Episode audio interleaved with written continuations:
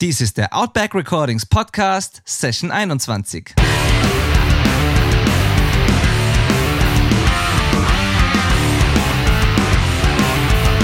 Willkommen zum Outback Recordings Podcast, der Show für die Punkrock- und Hardcore-Community. Inspirierende Menschen, wertvolle Einblicke und spannende Stories präsentiert von eurem Host Benedikt Hein.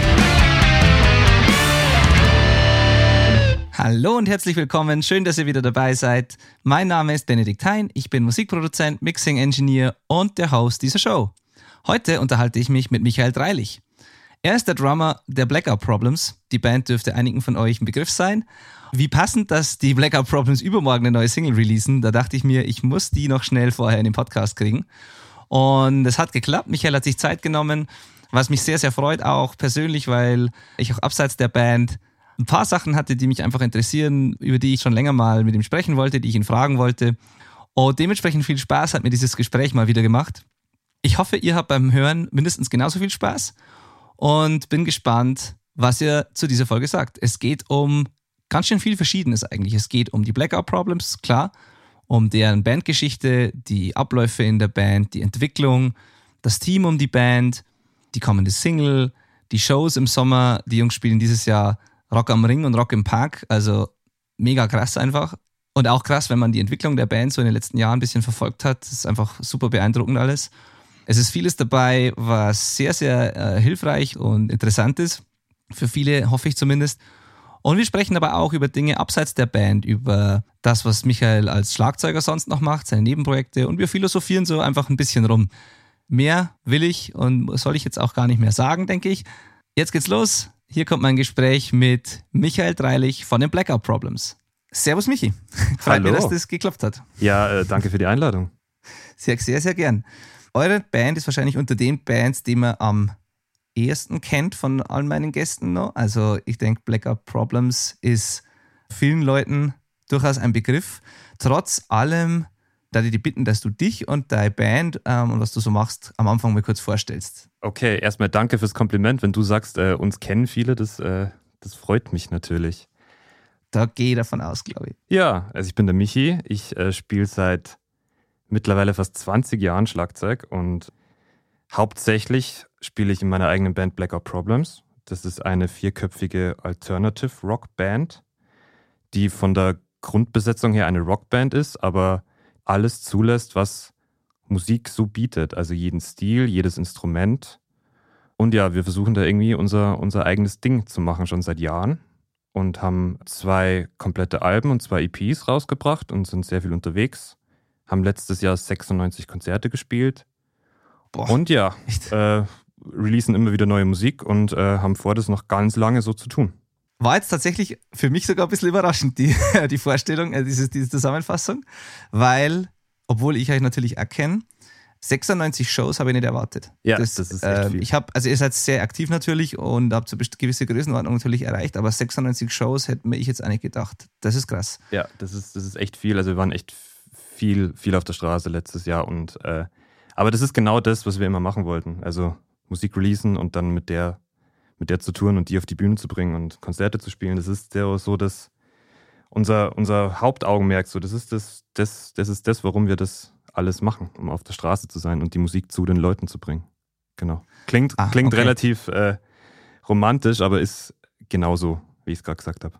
Das ist sehr cool, weil ähm, das ist so das, was am Anfang wahrscheinlich jeder so als Motiv hat und machen will. äh, Aber es ist jetzt nicht zwangsläufig so, dass das immer so der, der Hauptantrieb bleibt, sondern bei manchen wirkt vielleicht der Fokus dann äh, auf was anderes. Und wenn ihr sagt, immer noch trotz eurem Erfolg, und das kann man durchaus Erfolg nennen, wenn es euch immer nur am meisten, wenn es euch immer nur am meisten bringt selber und bedeutet selber einfach ähm, unterwegs zu sein und Shows zu spielen und äh, mit eurer Musik auf der Bühne zu stehen, dann, dann ist es ja eigentlich der, der Idealfall. Dann, dann habt ihr ja nach wie vor einfach richtig Bock drauf. Absolut, absolut, sonst würde man das auch niemals aushalten. Also so, so viele Stunden im Sprinter und so lange Fahrten.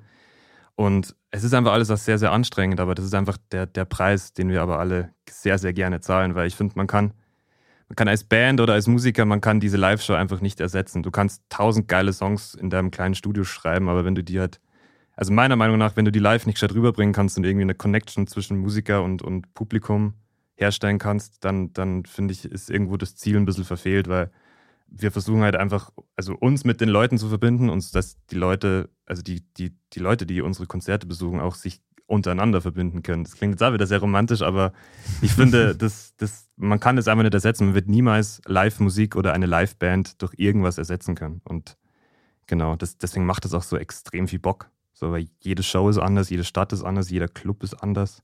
So, und das hält es immer noch sehr interessant. Und es gibt noch, gibt noch so viele Länder und so viele Clubs, die, man, die noch neu sind für uns, die man noch neu bespielen kann. Und wie gesagt, wir haben vor, das noch ganz, ganz lange so zu, zu tun und freuen uns sehr, dass, dass das überhaupt interessant ist für Leute, dass da Leute kommen. So, das ist total, das ist das Größte für uns. Das ist mit Sicherheit interessant, weil erstens habt ihr, zumindest was ich so gelesen habe, ich muss ja gestehen, dass ich tatsächlich noch nie live gesehen habe. Muss ich zu meiner Schande gestehen. Ich kenne eure Band schon ewig und trotzdem noch nie live gesehen, glaube ich. Dann wird es also Zeit. Dann wird Zeit. Ja, wird echt Zeit. Na, wirklich. Ja, wird wirklich Zeit.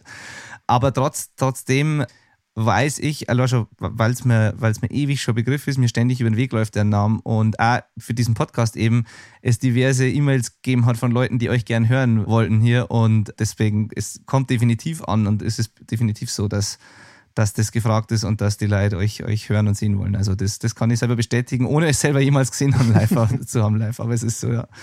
Ich glaube, wie, wie lange gibt es Blackout Problems nochmal? Wie, wann habt ihr angefangen? Also wir haben so unser, unseren Startpunkt so auf 2012 gelegt. Ähm, ich okay. sage bewusst gelegt, weil die Band gibt es schon länger. Also Mario und Markus haben, machen das quasi fast schon ihr ganzes Leben lang. So, und es gab mhm. Besetzungswechsel vor 2012, aber wir haben uns Mitte 2012 so als Trio, Mario, Markus, ich, haben uns gefunden und haben gesagt, okay, äh, das fühlt sich jetzt einfach gerade so richtig an und so gut, dass wir jetzt einfach Mitte 2012 jetzt als unseren Startpunkt festlegen.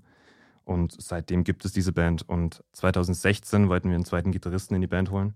Und da war das irgendwie für uns auch sehr klar, dass wenn wir jemanden holen, dann holen wir den, den, den Moritz Hamrich. So. Und mhm. ja, bisher, also es, es, fühlt sich absolut richtig an, diese, diese vier Leute in der Band zu haben. Dann bin ich tatsächlich von Anfang an ein bisschen dabei und im Bilde, was euch betrifft, weil das erste Mal von euch gehört habe ich von einem gemeinsamen Freund von uns und zwar den habe ich kennengelernt 2011, 12, glaube ich so. 2011, 2012. Und zwar der, Daniel Steigtaler. Uh, Shoutout, Daniel Steigtaler. genau.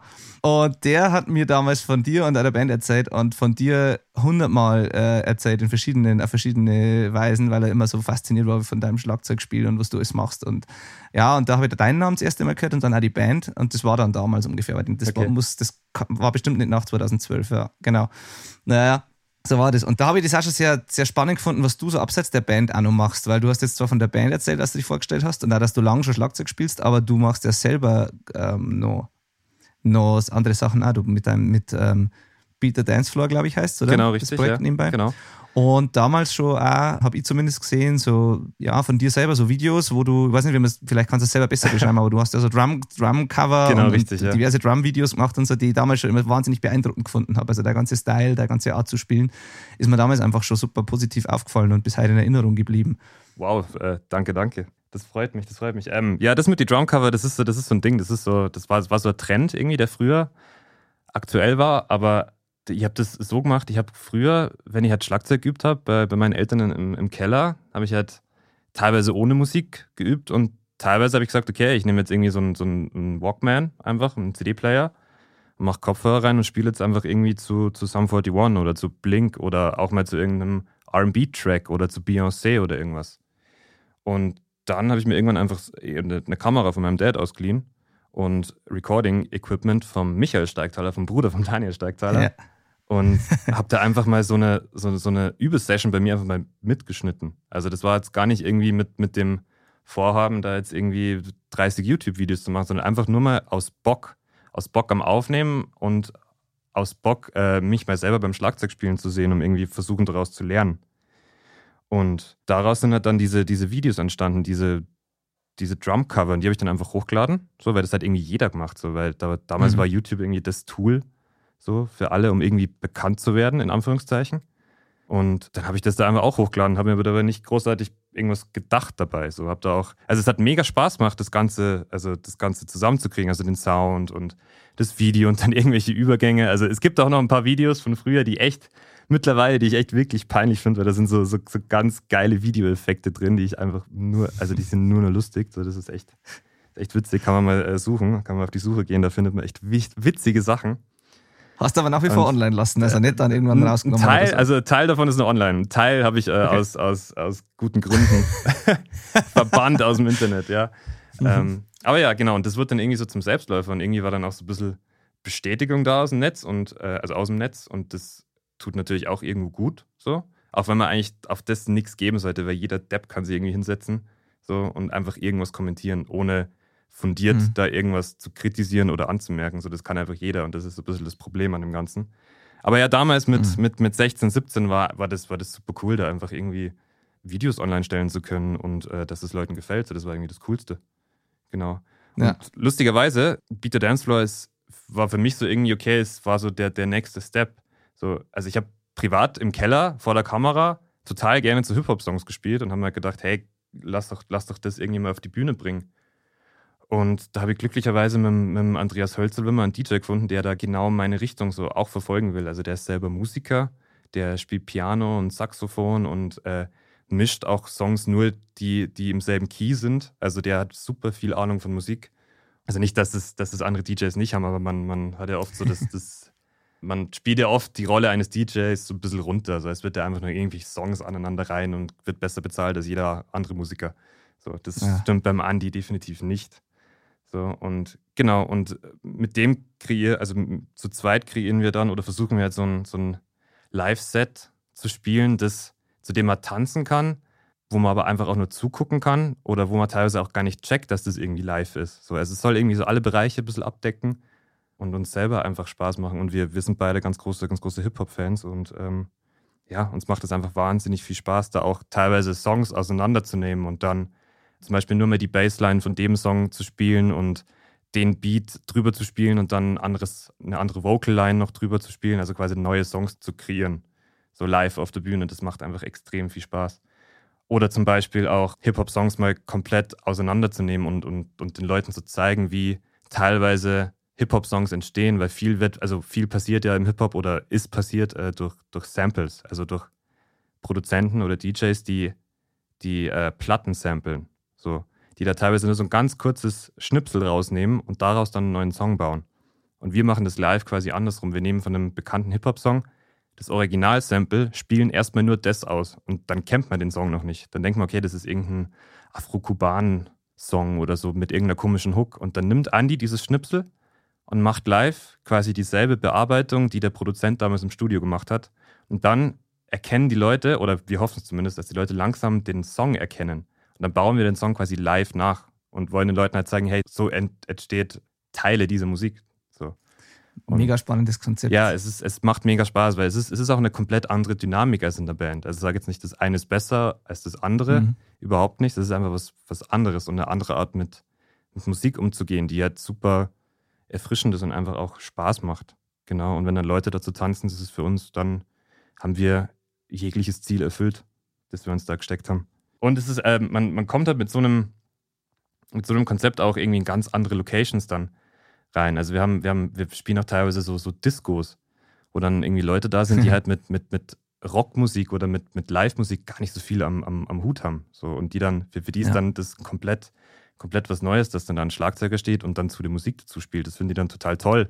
Aber nicht, weil sie jetzt irgendwie totale Musikfans sind, sondern weil es einfach so ein kleines, so ein Happening irgendwie ist. Und das ist auch spannend. Und ja, Genau, wir haben auch schon irgendwie beim, beim, beim Bergfestival schon dreimal gespielt, so draußen, einfach während links und rechts so Skifahrer und Snowboarder vorbei sind. So, also total, total geile Sachen, so, die, man, die man als Band nicht, wo man als Band eine geringere Chance hat, da hinzukommen. So, weil, weil Band manchmal oft mit einem riesigen Aufwand verbunden ist. So rein, rein technisch gesehen. Und ja. das ist bei Beat the Dance Floor dann nicht immer, nicht immer der Fall. So, und dann ist man da ein bisschen flexibler. Aber es ist natürlich auch das Ding, dass wir nur Musik spielen, die jemand anders geschrieben hat. Klar, wir, wir setzen sie neu zusammen, aber es, hat, es kann niemals diesen, diese erfüllende Wirkung haben, die das hat, wenn ich mit der Band einen Song schreibe.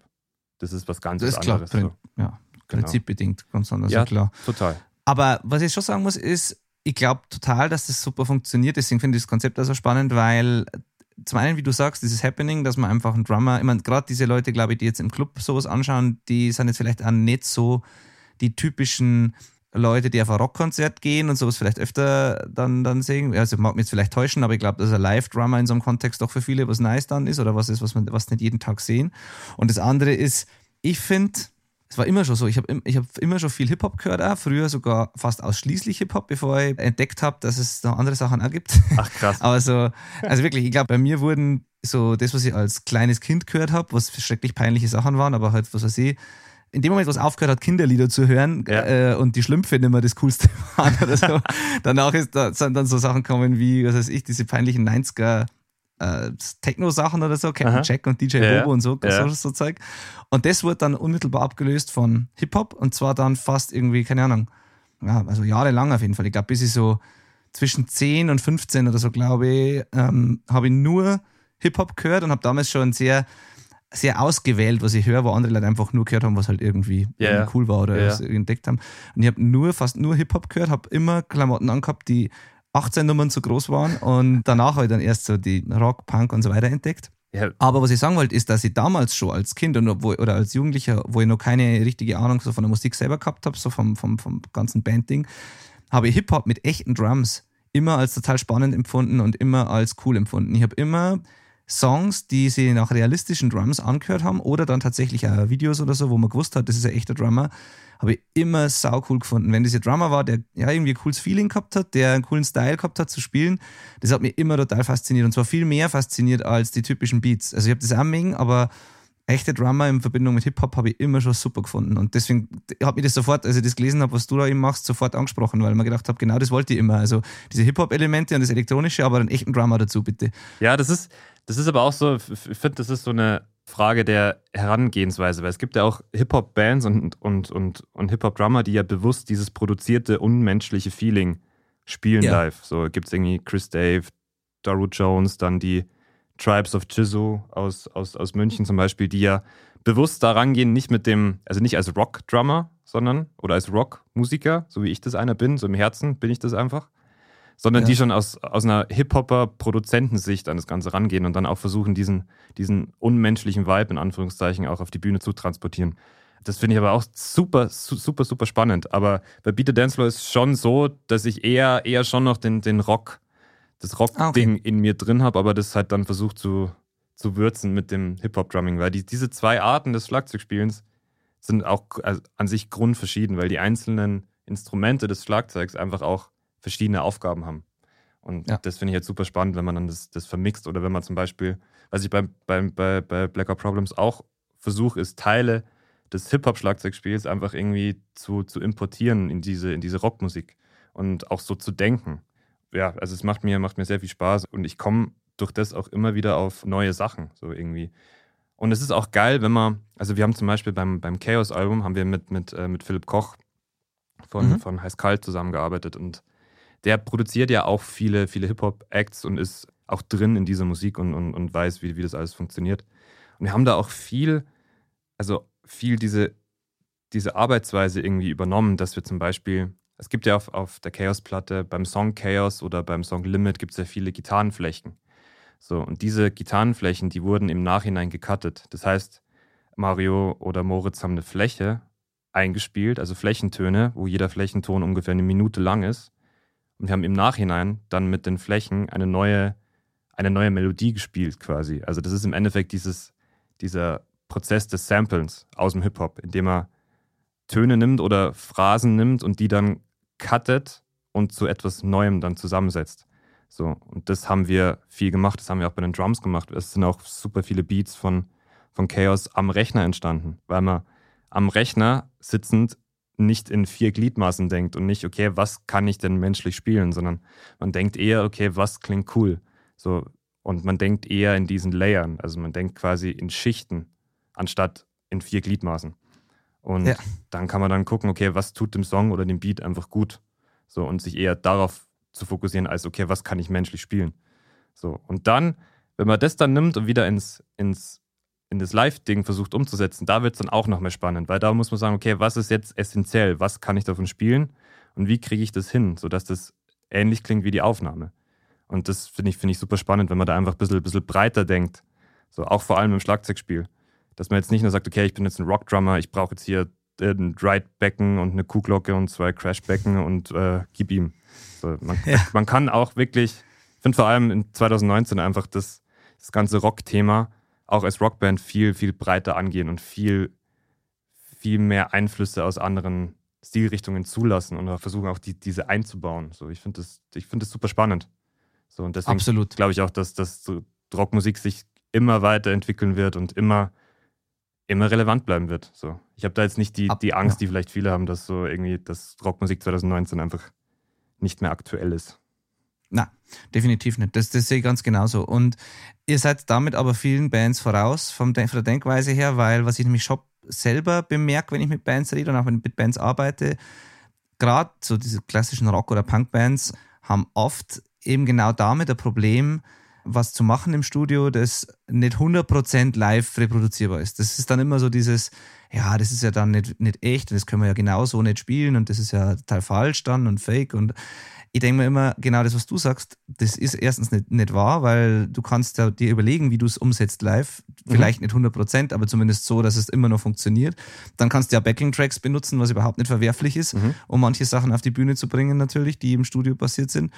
Und dann denke ich immer, man muss die Sachen vielleicht auch trennen, weil letztlich zählt ja bei der Produktion, für mich zumindest, dass das die bestmögliche Platte wird, die nachher, die, wenn das jemand hört, der fragt sich beim Hören nicht, oh, können die das aber live umsetzen, sondern der, der denkt, ist das ein geiler Song oder ist das kein geiler Song? Und natürlich ist es dann der Aufgabe, das live Ja. umsetzen zu können, aber es ist nicht Aufgabe der Platte, etwas zu sein, was zu 100% das ist, was du mit deinen vier Gliedmaßen und fünf Bandmitgliedern zu- imstande bist zu machen. Das, das sehe ich einfach nicht als Sinn von, von einer Platte und ich finde da genau wie du sagst, heutzutage mit all den Möglichkeiten, die man hat, wieso nicht das Bestmögliche schaffen, was man kreativ irgendwie schaffen kann. Aber das ist, wie gesagt, man, da tun sich manche Leute schon schwer damit. Ich sage ja gar nicht, was jetzt das eine, dass das eine richtig oder, oder falsch ist. Das muss jeder für sich selber wissen. Aber viele, ich, ich, ich stelle nur fest, so offen wie du jetzt gerade darüber gesprochen hast und wie ihr das angeht und wie offen ihr seid für kreative Vorschläge, so offen ist längst nicht jede Rockband. Also das, da geht es ganz weit auseinander. Ja, das ist aber, glaube ich, einfach, da muss man auch so genre-spezifisch und äh, bandspezifisch vor allem dann unterscheiden. Weil es gibt, weil ich, ich würde zum Beispiel auch nicht sagen, okay, ähm, wenn das jetzt irgendwie eine Metal-Band ist oder so, würde ich auch nicht sagen, Ja, hey, klar. probiert jetzt irgendwie da irgendwas zu programmieren, vor allem am Schlagzeug, das richtig krass ist und das ist äh, Double Bass auf, auf viel zu schnell. So, was, was, was niemand einfach live spielen kann, weil es einem menschlich gar nicht Ja. möglich ist. So, das, das finde ich totaler, totaler Quatsch. So, Ja, klar. Das, das, das ist halt auch so ein Trend. Und ich finde auch den, den Trend, alles gerade zu ziehen, also vor allem beim Schlagzeug, also diesen, diesen menschlichen Faktor, den einfach jeder, jeder Schlagzeuger hat, so dass nicht jeder Schlag perfekt sitzt, den finde ich, muss man einfach zulassen. Und da gibt's, da gibt's zum Beispiel bei Hip-Hop spielt es keine Rolle. So, da, da, Ja. da soll es auch bewusst unmenschlich sein. Ich finde, da muss man, Ja, muss man, wobei- muss, muss man einfach entscheiden. Ähm, oder Wobei halt du hast vorhin die, die. Tri ja.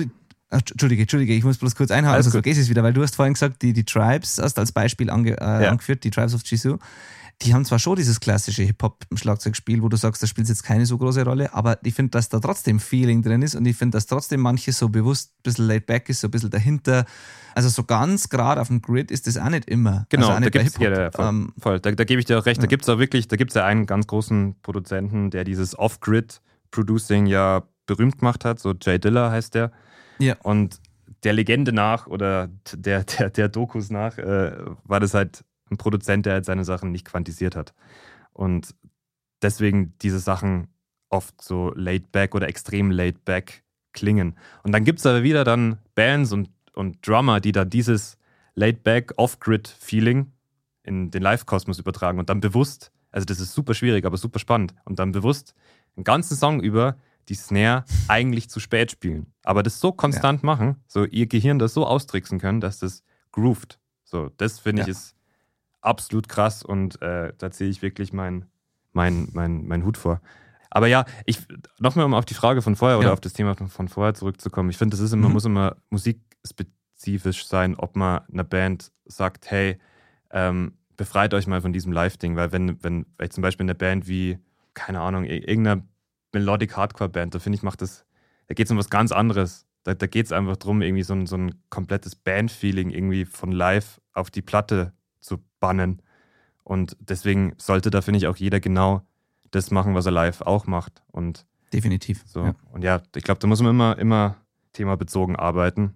Das ist recht, das ist natürlich vollkommen richtig. Ich hab, das das habe ich vielleicht vorher bisschen, äh, ja, das hätte ich eher anders erklären sollen, aber ich meine genau das, was du sagst. Ich bin ausgegangen von Bands, wie es jetzt bei euch ist. Also, wo man mhm. einfach, das ist für mich nicht so eine rohe, garagenmäßige Live-Performance, die ich genauso auf Platte haben will, sondern ich will ja, dass das groß klingt. Ich will ja, dass da eben Flächen drin sind, dass das ein bisschen, also ich leg da, wie du sagst, muss man Band für Band entscheiden, aber es gibt eben, eben Bands, die genau sowas machen oder machen wollen, wie ihr es macht und trotzdem aber so, ja, nicht so offen sind eben für dieses kreative, für die Herangehensweise. Und das finde ich mhm. total cool, dass ihr das eben, eben so macht. Und das, das ist auch genau das, was ich erwartet habe, ein bisschen so bei deinem, auch wenn man deinen Style beim Schlagzeugspielen so nimmt, weil da, da finde ich, steckt schon, wie du schon sagst, so aus allem ein bisschen was drin. Da, da merkt man schon ein bisschen Hip-Hop und da merkt man schon, dass du Rockdrummer bist natürlich, aber ja, da sind schon andere Einflüsse auch mit drin. Und das, das ist eigentlich, das ist, das ist, das finde ich immer schon spannend. Das habe ich damals schon bei den Videos spannend gefunden, bei den Drumcover-Videos und finde ich jetzt bei Blackout Problems spannend. Und ich habe es mir sogar gedacht, als du im Dezember bei dieser Cashless Reunion und gleichzeitig wieder mhm. Abschiedsshow yeah. kurz mal einen Song mitgespielt hast oder zwei, ich weiß gar nicht mal, du bist auf jeden Fall mal warst auf der Bühne. Yeah. Sogar da habe ich gemerkt, du hast die Songs gespielt, das sind Cashless-Songs, Punk-Songs, yeah. ganz einfach, aber sogar da hast du einen komplett hörbar anderen Style als der Cashless-Drummer jetzt und sogar da merkt man deine Art, Schlagzeug zu spielen, so ob das so kleine Sachen auf der Hi-Hat sind, so kleine Figuren, die du machst oder ob das, also so, das ist einfach was Eigens und das ist nicht so der klassische, nur der klassische Rockdrummer, das finde ich jetzt eben nicht. Also, yeah, ja, äh, das, das stimmt. Äh, vielen Dank, dass du das so beobachtest. Das ist voll cool, das freut mich sehr. Ähm, aber das bei Cashless zum Beispiel, ähm, ich kann, also mein, mein, meine Art oder halt wie ich Schlagzeug spiele, ich kann es nie ganz irgendwie verstecken oder so. Egal, ob ich jetzt irgendwie einen Teil spiele, den ich selber quasi komponiert habe, oder ob ich, wie es bei Cashless war, einfach Sachen nachspiele, die einfach schon existieren. So ganz verstecken kann ich das nicht und, und will ich auch nicht. Aber das muss jetzt also zum Beispiel, ich finde persönlich, dass der Flo Stadler ist der perfekte Cashless-Drummer, weil er in der Band mhm. am besten funktioniert. So. Ich denke nicht, dass die Band mit mir besser funktioniert als oder besser funktioniert hätte. Es stand auch nie, also stand auch nie zur Debatte, um Gottes Willen, als die Band mit Flo, weil Flo ist der Cashless-Drummer. So. Und ja, das ja. finde ich auch immer ganz wichtig, so die Leute dann in ihrem oder die Drummer in ihrem Bandkontext da stattfinden zu lassen. So, weil das hat schon einen Grund, genau. warum, warum Schlagzeuger, die vielleicht auch irgendwie technisch nicht ganz vorne mitspielen, einfach trotzdem jahrelang in denselben Bands spielen, weil sie einfach für den Sound sowas von mitverantwortlich sind, dass es einfach, dass gar kein dran denken ist, den da rauszunehmen. So, weil dann wäre es nicht mehr diese Band. Und das, ich finde es auch ganz wichtig, dass, dass man diese eigenen Charaktere zulässt. Und da gibt es auch kein, kein besser oder schlechter, sondern da gibt es nur, äh, passt besser zur Band oder passt nicht zur Band. So, und genau, und das hat mit ganz anderen Faktoren zu tun, ob jemand zu einer Band passt. So. Das meine ich genau damit, weil was da so spannend war an dem Tag ist, du hörst Cashless und es ist total stimmig, es ist eine, ein Ding. Dann kommst du auf die Bühne, hast dasselbe Drumset, dasselbe Setup und alles. Es ist nur ein anderer Drummer und es klingt aber halt einfach komplett anders. Ich habe nicht gemeint, besser oder schlechter, sondern man hört halt deinen Style raus, aber es macht sofort den Song, obwohl du quasi das gleiche gespielt hast und das gleiche Set benutzt hast und so. Aber es ändert sofort die Art und Weise, wie das klingt in der Band, obwohl einfach nur jemand anderer am Set sitzt und vermeintlich den gleichen Song spielt. Aber es macht einen Unterschied. Und genau das ist das, was du auch sagst. Das vorher ist halt diese Einheit, so wie man die Band kennt. Dann setzt jemand anderer hin. Das ist dann auch spannend in dem Moment, aber es ist nicht das Gleiche. Ohne Wertung jetzt, aber halt einfach anders. Das stimmt, aber ich finde find das gerade, das ist ja das, das Schöne am, am, am Musikmachen und an dem, wie jeder Einzelne sein Instrument spielt. Jeder hat eine ganz eigene Stimme. Also niemand spielt Gitarre wie, wie der Mo bei uns, niemand spielt Bass wie, wie der Markus bei uns, niemand spielt Gitarre wie der Mario bei uns, niemand singt wie der Mario bei uns, nie, niemand singt wie der Markus bei uns oder wie der Mo bei uns und niemand spielt so Schlagzeug bei uns, wie ich das tue. Mhm. Und das sind, das ist ganz, ganz wichtig, weil ich, ich man, man hört ja immer wieder, dass auch Bands einfach dann, ähm, dass es gibt es dann einen Songwriter und der schreibt alles und die Band spielt es dann so. Und ich finde es ich find's halt gerade mhm. spannend, was ja passiert in Bands, wenn man die einzelnen Mitglieder einfach, wenn man denen Raum gibt, so ihren, ihren eigenen Stempel so aufzudrücken. Und bei uns ist es so, wir sagen, ein Blacker Problem Song ist ein Blacker Problem Song, wenn da 25 Prozent von jedem drin sind. Und wir versuchen, jedes Instrument halt so geltend irgendwie zu machen, ohne es gleichzeitig aufdringlich zu machen. Aber wir versuchen es so geltend zu machen, dass man sich das halt nicht mehr wegdenken kann. Und dass man, egal ja. welches Instrument man hört, so die Spielweise einfach den Charakter von dem Einzelnen rauskennt und mit unserer Band assoziiert. So, das ist auch so ein bisschen. Also, wenn man jetzt ganz verkopft und ganz theoretisch an unser Songwriting rangehen würde, wäre das so irgendwie das, wie ich das jetzt fühle wenn ich so drüber nachdenke und an eure Songs denke, das stimmt da, das kommt da, das ist, kommt da so rum und man hört da die einzelnen Charaktere deutlich raus, definitiv. Genau, gehen wir mal generell wieder zu Blackout Problems. Ja, gerne. Du hast ja gesagt 2012, ja genau. Also auch wenn es mich persönlich total interessiert, die ganze Drum- und Produktionsgeschichte, aber nochmal kurz zu Blackout Problems. Ihr, du, du sagst das seit 2012 ungefähr. Jetzt war es ja so, es gibt zwei Alben und dieses Jahr kommt das dritte quasi, oder? Nächstes Jahr. Richtig- Nächst- Nächstes Jahr erst kommt Richtig, ja, genau. Chaos. Kommt, ah, kommt das nächste Jahr. Ah, okay, alles klar. Genau. Chaos war 2018. Am 15. Juni haben wir das released und die neue Platte wird äh, Die neue. nicht dieses Jahr kommen, sondern nächstes Jahr. Ah, ja, stimmt, genau. Chaos war Genau. die, ist die aktuelle vom letzten Jahr, vom Juni, genau. Genau, richtig. Dann sind es, ja genau, aber es sind drei Alben, also praktisch zwei gibt es und eins kommt. genau, genau. Richtig. Jetzt haben wir 2019. Ihr habt praktisch jetzt in den sieben Jahren schon zwei Alben draußen und eins fertig, das dann kommt. Ihr spielt 96 Shows in einem Jahr. Mhm. Macht ihr neben der Band noch viel andere Sachen? Also du hast noch dieses Nebenprojekt, aber macht ihr die Band halb oder sogar komplett beruflich oder ist es, wie muss man sich das vorstellen? Wie, wie kriegt man das zeitlich gebacken? Weil das ist doch ganz schön viel Output in kurzer Zeit. Das stimmt, ja. Also wenn man es wenn man's definieren will, dann machen wir die Band teilweise. Also als, also teilberuflich, kann man sagen. Genau. Ja. Jeder von uns hat noch eine Einnahmequelle nebenher. Genau. Und das ist von, von Barkeeper über ähm, Künstlermanager bis zu dem, was ich mache, bis zu, also Demo arbeitet zum Beispiel in der Praxis. So. Und das sind, das sind auch alles verschiedene Sachen, aber wir, wir leben auf alle Fälle nicht zu 100% von dieser Band, das kann man sagen. Und das ist auch schwierig. Und wir versuchen halt wirklich einfach das, unsere Jobs auch irgendwie so, so zu wählen, dass sie einfach zeitlich so flexibel wie möglich sind und dass wir so viel wie möglich äh, Zeit in die Band investieren können. Und bisher klappt es ganz gut. Es ist zwar immer ein riesen Hustle, ein riesen Kalenderhustle, so und es wird jede, also jedes Schlupfloch, das der Kalender bietet, wird irgendwie zugebaut, sodass, sodass dass, dass das passt für jeden.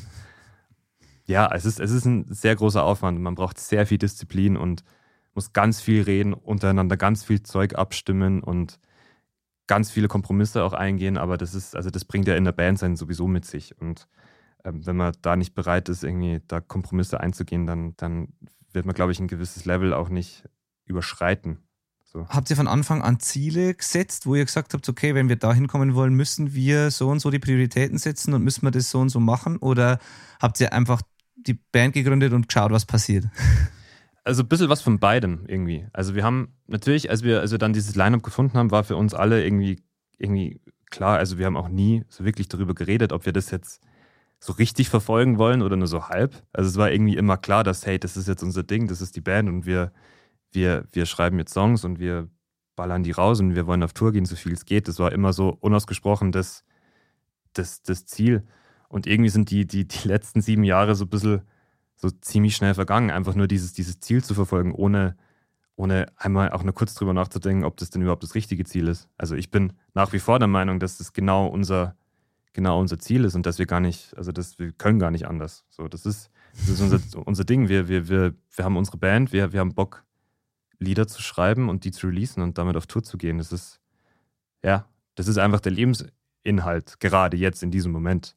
Und das kann sich natürlich irgendwann mal ändern. So, das, das muss ja nicht sein, dass wir jetzt das unser Leben lang machen. Aber gerade so für die nächsten Jahre bin ich, also sehe ich jetzt nicht, dass wir jetzt ein anderes Ziel verfolgen werden. Was auch nicht selbstverständlich ist, weil auch das ist so eine Sache, ich meine, recht viel, wenn man ganz ehrlich ist, recht viel mehr als zwei, drei Alben gibt es von vielen Bands nämlich nicht. Also ist es zumindest so, Mhm. dass, dass es viele Bands gibt, die ja sehr gern mag und die ja wirklich groß waren, die über den zwe- zweiten, dritten Release nicht wirklich hinausgekommen sind oder wo man einfach, also es ist nicht häufig, dass eine Band wirklich über Jahrzehnte dann aktiv bleibt und, und, und drei, vier, fünf oder mehr Alben schafft. Und wenn ihr noch nach wie vor das gleiche, den gleichen Antrieb habt, genauso wollt wie vorher, das noch genauso Bock macht und auch Platte, bei Platte Nummer drei, das noch lange nicht kein Ende in Sicht ist, dann ist das schon auch wieder so was, was euch auf alle Fälle hervorhebt so und abhebt von anderen Bands. Das ist wirklich nicht selbstverständlich. Das stimmt, das stimmt allerdings. Also, aber ich glaube nicht, dass wir musikalisch sowie textlich schon alles gesagt haben und alles ausprobiert haben, vor allem,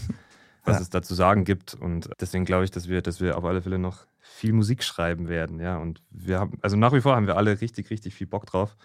So, man muss natürlich klar, also man, ich habe immer so das, das Gefühl, so wenn man eine Band startet, ist man irgendwie dieselbe Person. So, und Jahr für Jahr merkt man dann so, dass die Personen zu ihren eigenen Menschen werden. So, und dass sich das so ein bisschen auseinanderdividiert, was überhaupt nicht schlimm ist.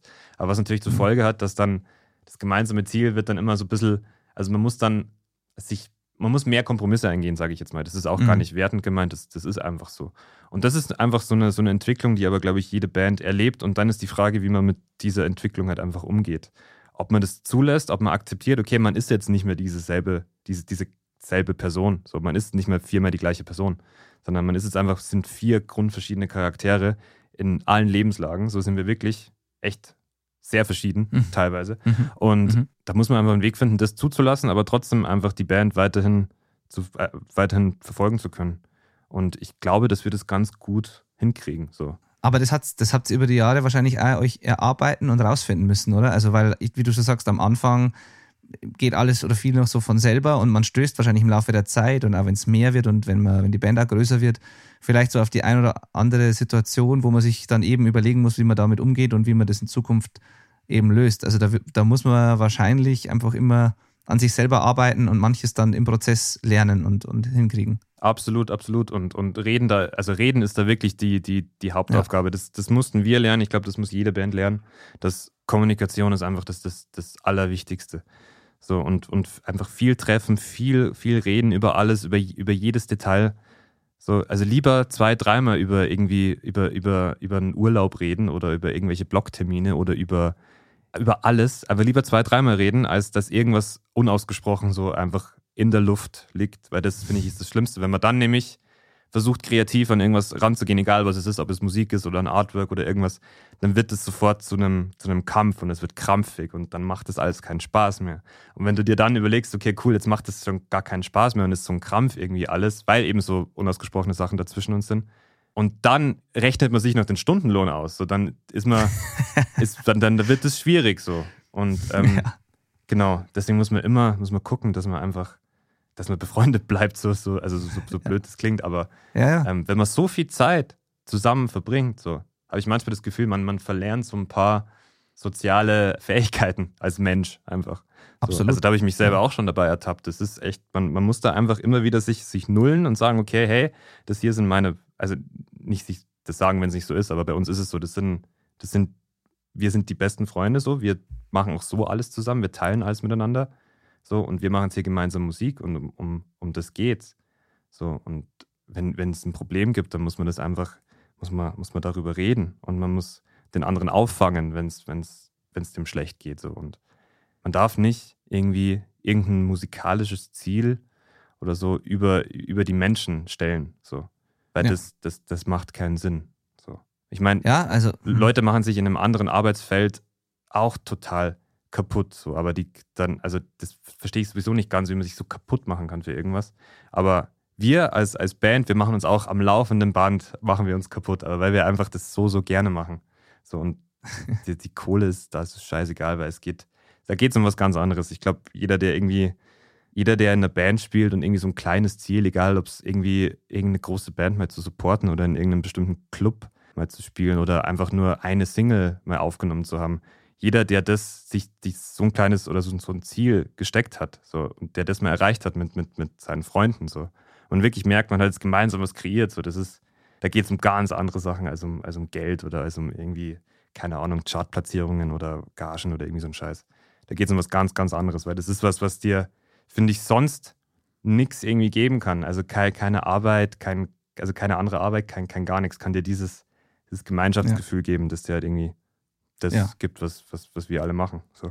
definitiv. Und ich denke mal immer so, wenn es einem nur darum geht, Geld zu verdienen, was ja völlig legitim ist, wenn jemand das Ziel im Leben hat, er will irgendwie finanziell oder karrieremäßig was erreichen, ist ja, kann er ja machen. Nur ich denke mir dann immer, da gäbe es halt deutlich einfachere und, und schnellere und bessere Wege, als das über die Musik zu versuchen. Also deswegen denke ich Ja. mir so, wenn das deine Motivation ist, dann fang da bitte keine Band an, sondern mach halt irgendwas anderes. Äh, Das wird, ist wahrscheinlich der voll. bessere Weg dann. Also von ja- daher ja. ist das für mich immer so, ja.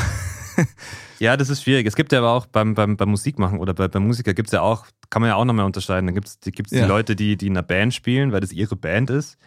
Und dann gibt es die Leute, die für jemanden spielen. So, und das ist dann auch, also ich war, ich war jetzt letztens, es gibt ja viele so, so Firmen, die Teile fürs Schlagzeug herstellen. Und da gibt es eine, eine Firma, die heißt Remo und die stellt Fälle her, so für Schlagzeuge. Und äh, die darf ich glücklicherweise, äh, die, die bekomme ich ein bisschen günstiger. Also ich bin da quasi Endorser. Und die haben eingeladen zu einem, zu einem Remo-Camp, hieß es. Da, da stellen sie die Marke vor und die neuen Produkte und es, und es lernen sich alle so ein bisschen kennen. Also die Leute, die die, die, die Fälle spielen. Und da waren viele so Session-Mucker dabei. So, und ich will das auch gar nicht werten, weil ich, also ich verstehe das, warum man das sein will. Ich verstehe, dass man einfach nicht emotional bereit ist, so drin zu sein, wie wir das jetzt alle sind in unserer Musik. Ich verstehe, dass man einfach sagt, hey, ich spiele gerne Schlagzeug. Und ich würde äh, gerne alles, was ich will, ist einfach Schlagzeug spielen. Was, also die, die Musikrichtung, die Band, der Künstler und was ich da spiele, ist mir total wurscht. So, ich will einfach nur Schlagzeug spielen. Ich verstehe den Ansatz total und der ist auch legitim. Trotzdem äh, sind bei diesem, bei diesem Camp oder bei diesem Treffen da, sind da manche Ausdrücke gefallen, die ich einfach überhaupt nicht verstehe in erster Linie. Und also ich verstehe nicht, wie, wie man so einen Bezug zum, zum Musikmachen haben kann. So. Das ist jetzt aber auch eine Momentaufnahme von mir jetzt, so, weil ich mhm. gerade so einfach so sehr in meiner Band drin bin und das alles geil ist. So. Aber da sind dann so, so Ausdrücke gefallen wie, ähm, ja, äh, das lag bei mir auf dem Tisch zum Einspielen, zum Beispiel. Ich mir dachte, okay, ich will nie, dass meine Band irgendwo auf irgendeinem Tisch liegt, weil da irgendwas gemacht werden muss. Also das ist so, so total unemotionales, so eine unemotionale Arbeitsweise einfach. So richtig, hey, ich gehe jetzt arbeiten. Und das ist einfach gerade so weit weg von dem, was wir alle machen. Ich sage nicht, dass das gut ist oder schlecht, wie gesagt. Ich sage, das ist so weit weg gerade von, von meiner Denkweise irgendwie. Und, aber das hat mich auch eher, eher bestärkt, so dass, dass wir alle, dass wir hier schon das, das, das Richtige tun und dass uns das schon zu Recht so viel bedeutet. Ich finde es krass, dass ihr trotzdem, oder vielleicht auch gerade deswegen, so viel erreicht habt auch mit der Band, weil ganz ehrlich, für mich war es immer so, nicht, dass das jemals, dass für mich jemals die Möglichkeit bestanden hätte, aber ich wollte als Musiker selber oder als, als jemand, der auch schon immer in Bands spielt, habe ich noch nie das Ziel gehabt, mit der Band selber meinen Lebensunterhalt zu bestreiten oder das zu meinem Beruf zu machen. Das war noch nie mein Ziel oder das war noch nicht einmal ein Wunsch. Schon mit dem, was ich jetzt mache. Ich meine, ich mache jetzt auch Musik, verdiene damit mein Geld, aber halt als Produzent und als Mischer. Aber mit der Musik selber, als kreativer Musiker an sich, wollte ich das nie machen, weil ich genau davor Angst gehabt habe, weil ich mir gedacht habe, wenn eines Tages, wie gesagt, ich habe ja nie die Chance gehabt, das zu entscheiden, aber allein dieses Gedankenspiel, wenn eines Tages so der Moment kommen würde, wo ich Musik machen muss, weil ich davon leben muss und weil ich das quasi eine Arbeit angehen muss, ob ich es jetzt gerade fühle oder nicht und ob ich jetzt gerade Bock habe oder nicht, dann wird es mir, das, was mir so am wichtigsten ist, nämlich das Musikmachen, dann wird es mir das irgendwie, habe ich Angst gehabt, kaputt machen. Also ich habe vor der Situation Angst gehabt, eben, dass, dass ich es nicht mehr dann tun kann, wenn ich es fühle und wenn ich es will, sondern wenn ich es machen muss, weil davon womöglich meine Familie oder meine Existenz abhängt.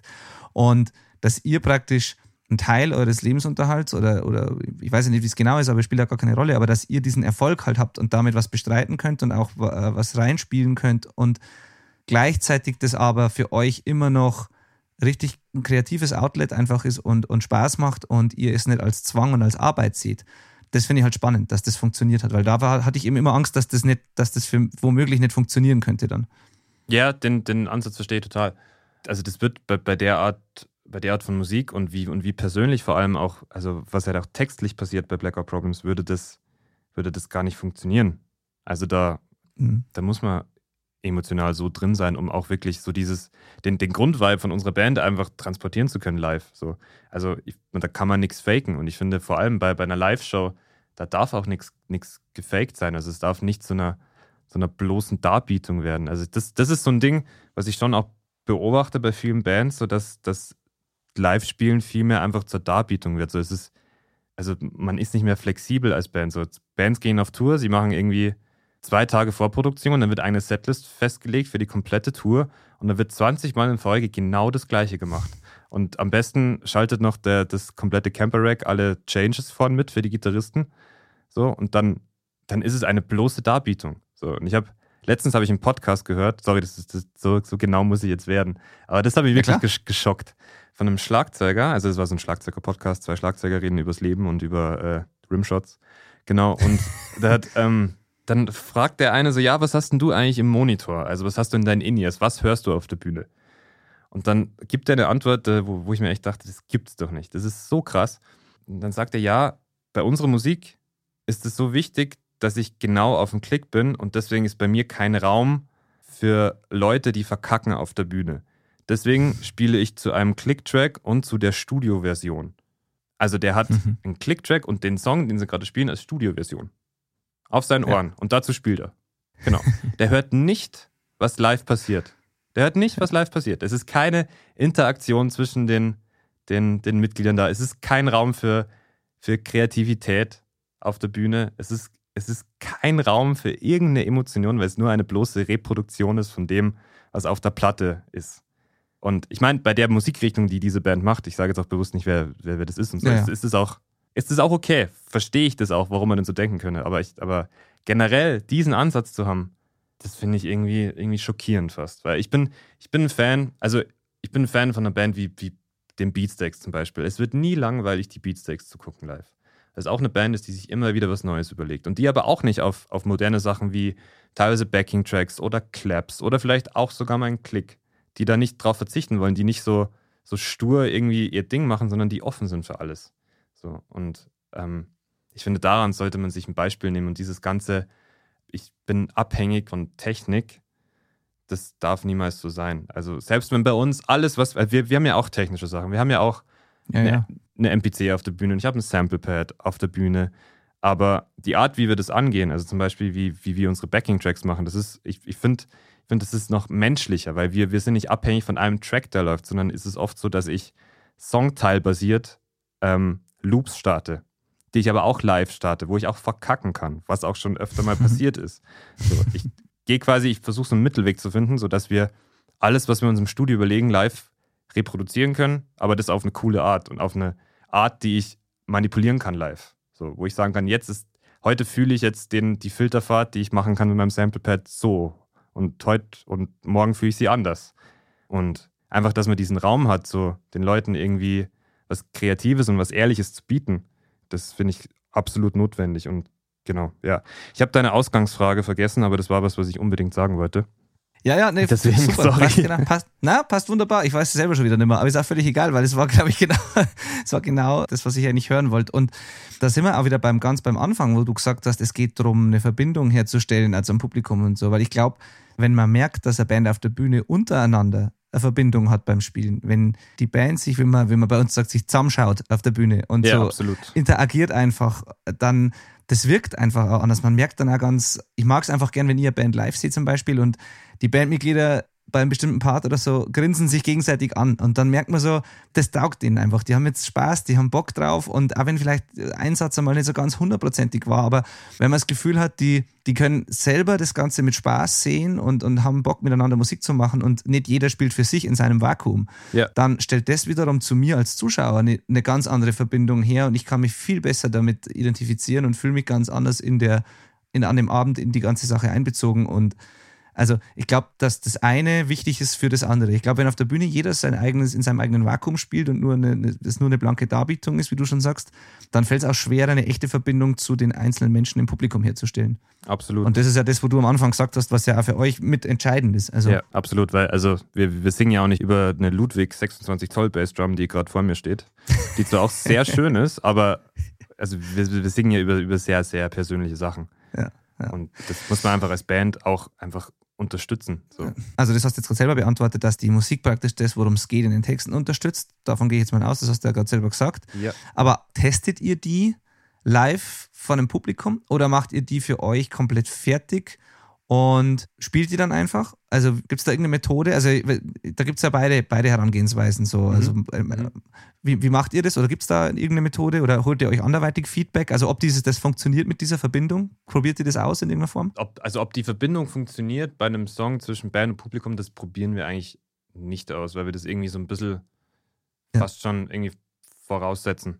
So, das klingt Ja. jetzt ein bisschen, bisschen hochgestochen, aber Nee, nee. äh, das soll jetzt gar Ja. nicht so, so, so klingen. Aber ich glaube, das, das setzen wir einfach voraus. Was uns aufgefallen ist, dass, ich weiß nicht, ob dir das auch so geht mit, mit, mit, mit deinen Bands, aber wenn man ein Album rausbringt und dann spielt man das live, ist es anfangs immer, also zumindest war es bei uns so, waren die Songs immer, also es war relativ schwer, man musste sehr viel nachdenken. So, man konnte sich gar nicht so wirklich fallen lassen Mhm. in die Musik. Und mittlerweile, wir sind jetzt an dem Punkt angelangt, wo wir alle Songs vom Chaos-Album so gut live spielen können, dass wir sie auch, wenn wir wollen, jeden Abend komplett anders performen können. Und ich meine nicht, also andere Parts spielen, sondern einfach emotional anders performen können, weil wir uns komplett fallen lassen können und nicht mehr nachdenken müssen, wann kommt welcher Schlag, wann muss welcher Verzerrer an, wann ist das und das, sondern das ist einfach so komplett natürlich. Und das ist eigentlich das Krasse, dass das jetzt erst passiert ist. So. Also fast ein Jahr nach Album-Release.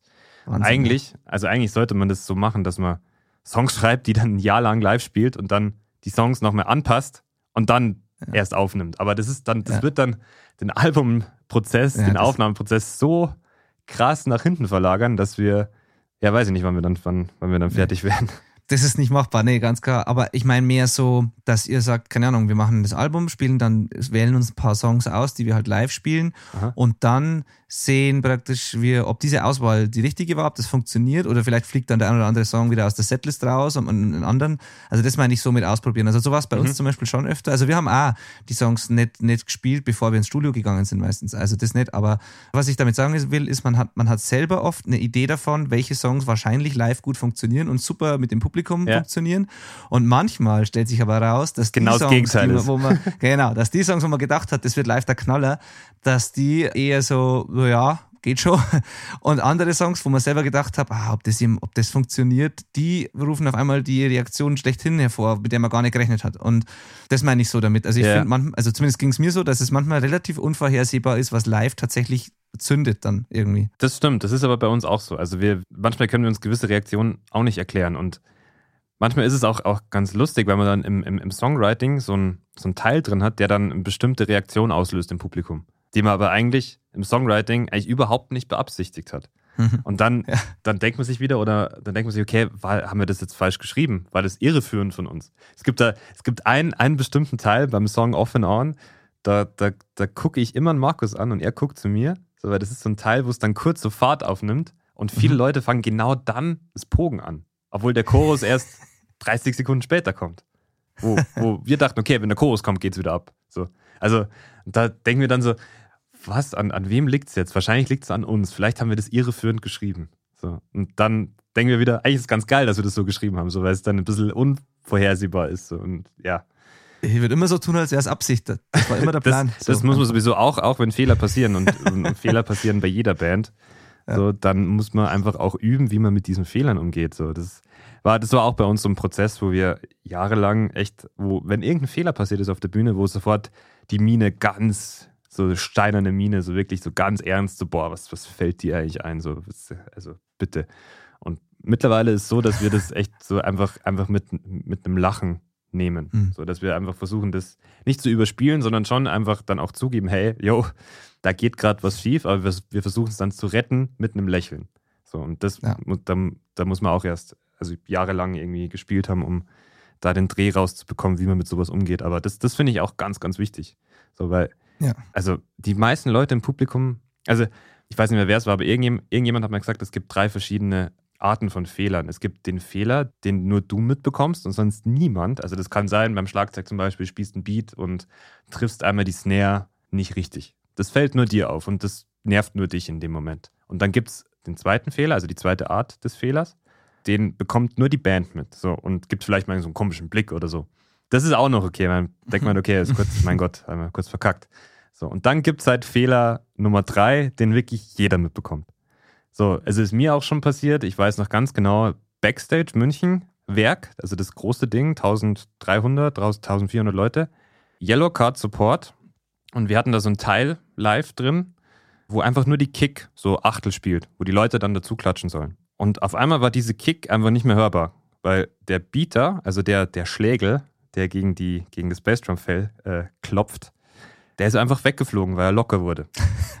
Und ich hatte keinen Ersatzbieter. Und ich hatte auch keinen Stimmschlüssel, um den Ersatzbieter, der nicht da war, dann zu fixieren. Und das ist natürlich scheiße, wenn, wenn dann, also ich weiß noch, Mario war in den Leuten drin und guckt so, also diese Blicke kennen, die, die, die, so ein Blick, also wirklich, das kennt auch jeder Schlagzeuger, also die, diese Blicke, die, die vergisst du in deinem ganzen Leben nicht. Das ist dieses fragende, gleichzeitig mega wütende Ding, so wo du denkst, so fuck, scheiße, scheiße, scheiße, was mache ich jetzt nur?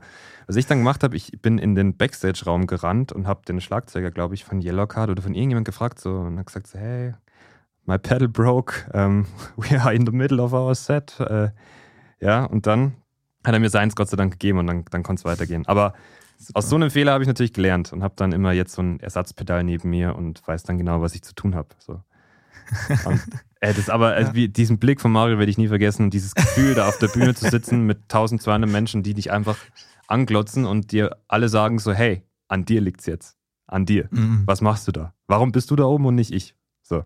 Ja. Ähm, das, ist, das ist was ganz Schlimmes. Aber aus, aus solchen Fehlern muss man, muss man lernen, weil das kann man nämlich genauso lernen. Aber bei mir ist es so, ich, bei mir kann theoretisch, auch praktisch, wenn ich ein Konzert spiele, alles kaputt gehen und ich habe trotzdem irgendwie eine Lösung dafür schon im Kopf.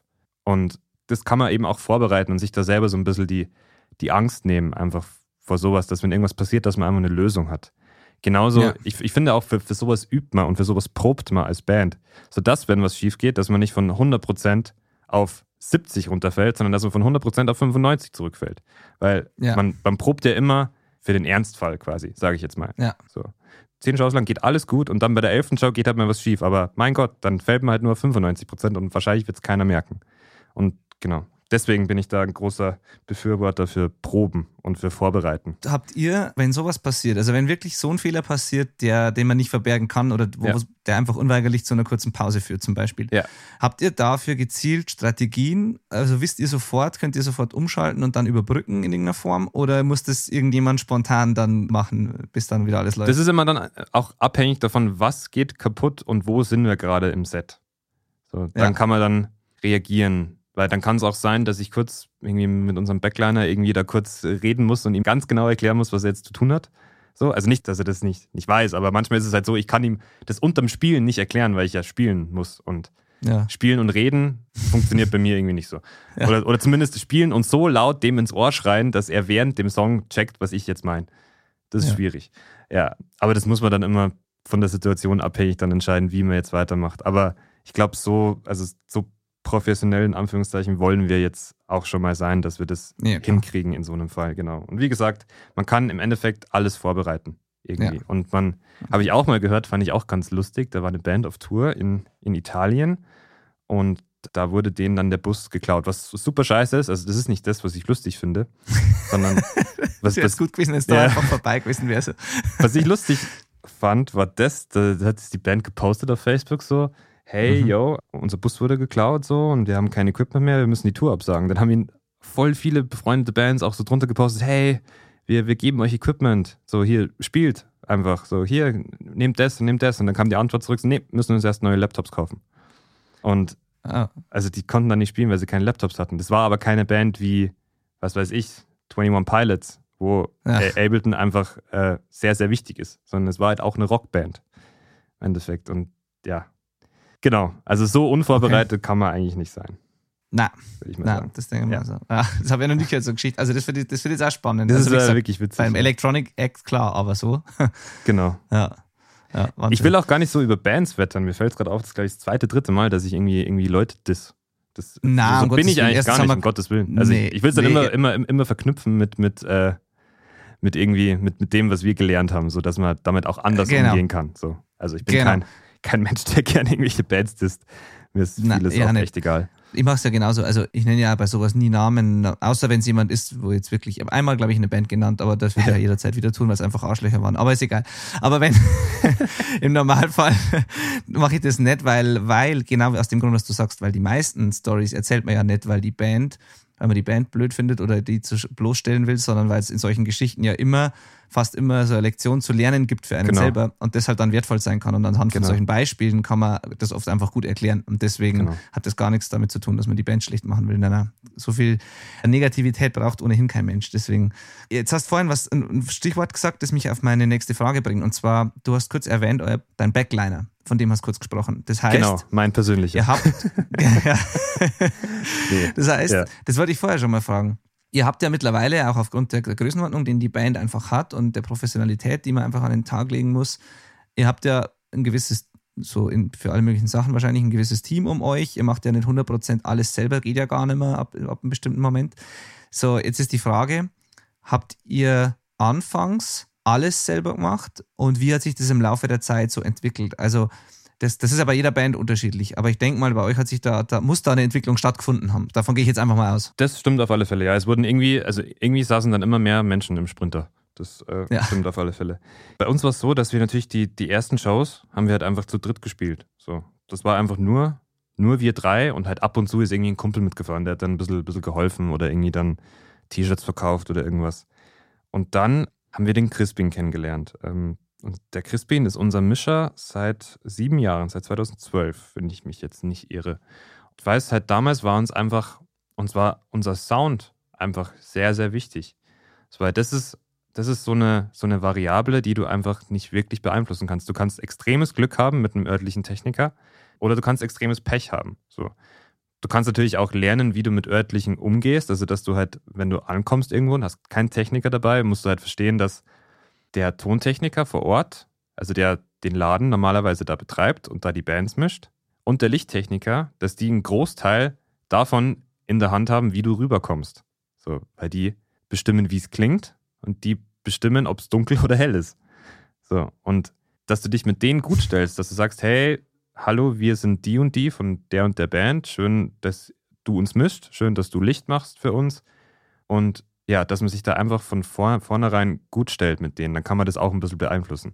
Man sitzt im selben Boot. genau, richtig. Vergessen. Genau, ja. richtig. Was ja natürlich trotzdem passieren kann, ist, dass du irgendeinen Deppen hast. So, der ja, einfach, absolut. einfach keinen Bock hat. So. Und dann, genau, und das ist, das ist uns halt auch öfter mal passiert. So, und dann haben wir gesagt, so, hey, uns ist der Sound einfach sehr, sehr, sehr wichtig. So, und dann haben wir den Crispin einfach von da an mitgenommen und sind mit dem gemeinsam gewachsen. Haben auch immer, waren auch immer im Austausch. Wir waren dann nicht so, hey, du machst jetzt hier dein Sound-Ding, wir machen unser Ding, sondern es war immer so, hey, wo können wir Sachen optimieren? Ich habe mit ihm ganz, ganz elendslange Gespräche über Rimshots, über Snare-Tuning, über Snare-Dämpfung, also über alles Mögliche, über Mikrofonauswahl geführt und wir haben, wir sind halt immer ständig im Austausch. So, was kann man, was kann man besser machen? Wie, wie sind wir als Musiker mit dem Klang unseres Instruments zufrieden? Und gleichzeitig, wie bist du draußen, Crispin, als Mischer, wie bist du mit den Signalen zufrieden? Und da muss man auch einen Kompromiss eingehen und, und einen Mittelweg finden, der für beide Parteien gut funktioniert. Weil so wie ich gerne hätte, dass mein Drumset klingt, so ist nicht immer das Richtige für Crispin zum Beispiel. Und Klar. da muss man halt bereit sein, einfach äh, da dasselbe Ziel zu verfolgen das war so, so die erste Komponente, die dann dabei war.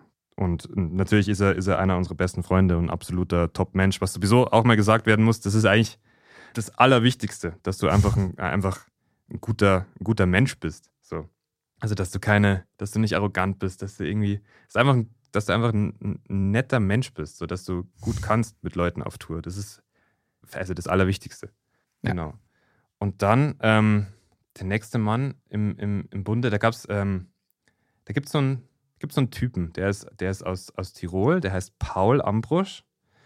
Und mhm. der war, der, der, ich weiß gar nicht mehr genau, wie das, wie das war, aber der war auch schon immer, der war oft auf unseren Shows. So, und der kommt auch aus dem selben Dorf oder aus derselben Gegend, äh, in der auch äh, Mario und Markus aufgewachsen sind.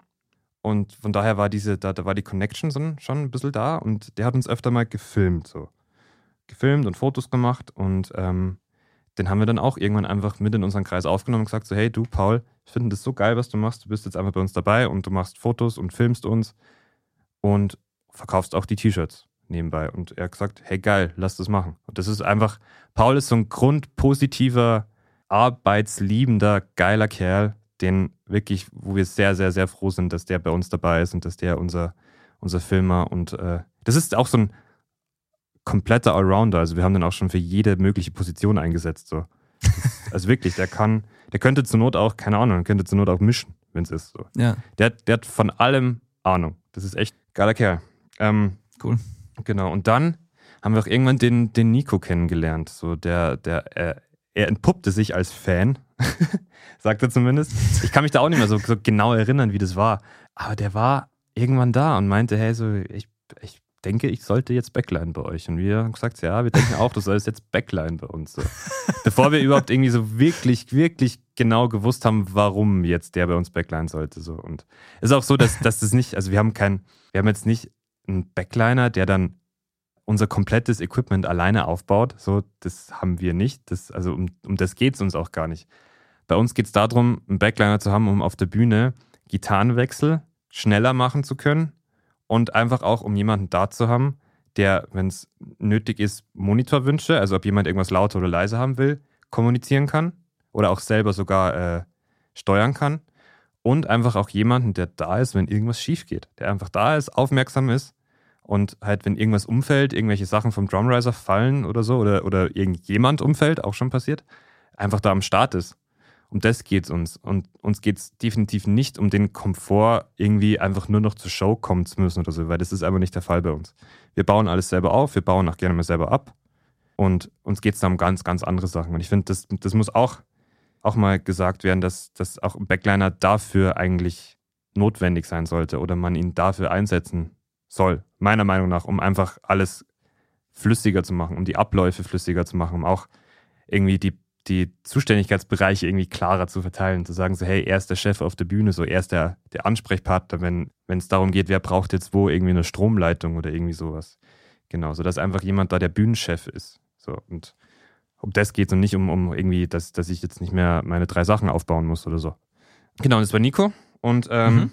der letzte Mensch, der da noch dabei war, ist ein Lichtmann und eine Lichtfrau. Wir haben da gerade zwei Menschen bei uns im, im Gepäck. Das ist einmal die Bianca, die steuert das Licht für uns, und einmal der Patrick. Genau, das sind auch zwei super tolle Menschen und es macht auch ganz, ganz viel Spaß, einen Lichtler dabei zu haben. So. Und wir sind auch immer im Austausch mit dem, so wir, wir sprechen Übergänge ab und äh, versuchen einfach, dass wir alle gemeinsam, so wenn jeder da das seinen Teil gibt, dann können wir zusammen eine richtig gute, richtig gutes Konzert auf die Beine stellen.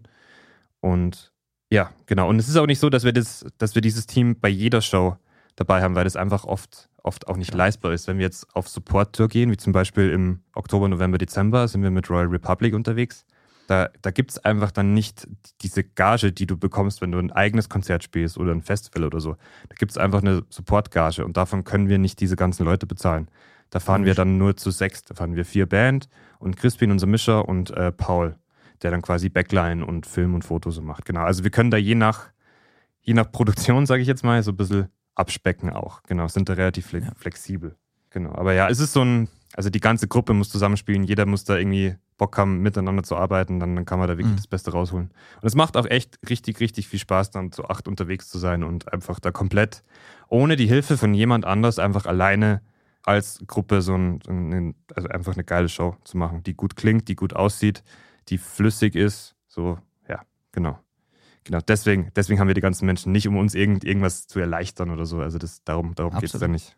Genau. Und genau deswegen wollte ich, dass du das erklärst. Weil das ist, was mich fasziniert, ist, wenn Bands eben so professionell das Ganze angehen. Und zwar eben genau in dem Sinn, wie du es gesagt hast, nämlich weil einfach das Erlebnis für den Zuschauer und Hörer nachher ein besseres ist, weil man einfach ein besseres was Besseres abliefern kann und das nichts mit, mit reinem Luxus zu tun hat oder was, was man sich jetzt gönnt, weil man keinen Bock hat, das selber zu machen, sondern man versucht es einfach immer weiter zu optimieren. Und wie du schon gesagt hast, das geht bis dahin, dass man einfach sein eigenes Equipment und seine Spielweise bereit ist anzupassen. Wenn der Mischer sagt, wenn du das so machst, dann hält man vorne raus echt was Besseres einfach. Und wenn du das genauso siehst und das verständlich kommuniziert ist, dann machst du es halt, weil du willst das Bestmögliche abliefern. Und das finde ich halt spitze, weil man einfach merkt, wie sehr, wie wichtig es euch ist, einfach abzuliefern und was zu bieten. Dafür, dass jemand Geld bezahlt, um euch zu sehen live. Und das, Absolut. Das finde ich super. Genau das ist es. Also jemand, der da wirklich Geld dafür zahlt, uns auf der Bühne zu sehen, ist äh, der, der soll einfach die bestmöglichste Show bekommen.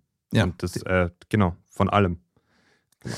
Und wie schaut es mit dem Team aus, abseits vom Live-Spielen? Also, weil ihr werdet ja mittlerweile bestimmt auch was die Promo betrifft oder eure Platten oder das Booking, solche mhm. Geschichten. Da werdet ihr ja wahrscheinlich auch Menschen um euch, um euch haben, die euch da unterstützen und, und helfen, weil das werdet ihr wahrscheinlich nicht mehr alles selber machen. Genau, richtig, aus. ja. Also wir, wir, wir haben manche Bereiche dann abgegeben. So, wir sind bei, bei Chimperator Live im Booking, bei Alex Merkes. Dann sind wir im Management bei Odyssey Networks, bei Nico Prade. Mhm. Und ähm, die Promo hat für uns äh, der Mirko gemacht, genau. Und wird auch, der wird auch wieder die, die Promo machen für die, für die neue Single, die dann Ende Mai rauskommt. Sorry wird die heißen. Also die kommt wahrscheinlich genau dann raus, wenn dieser Podcast auch rauskommt, wenn alles gut geht. Übermorgen praktisch. Übermorgen. Also wenn der, Pod Ach, genau, also wenn der Podcast rauskommt, ja, dann übermorgen, genau. Genau, richtig. Und ähm, ja, wir haben da, und, und labeltechnisch sind wir quasi bei unserem, bei unserem eigenen Label Munich Warehouse.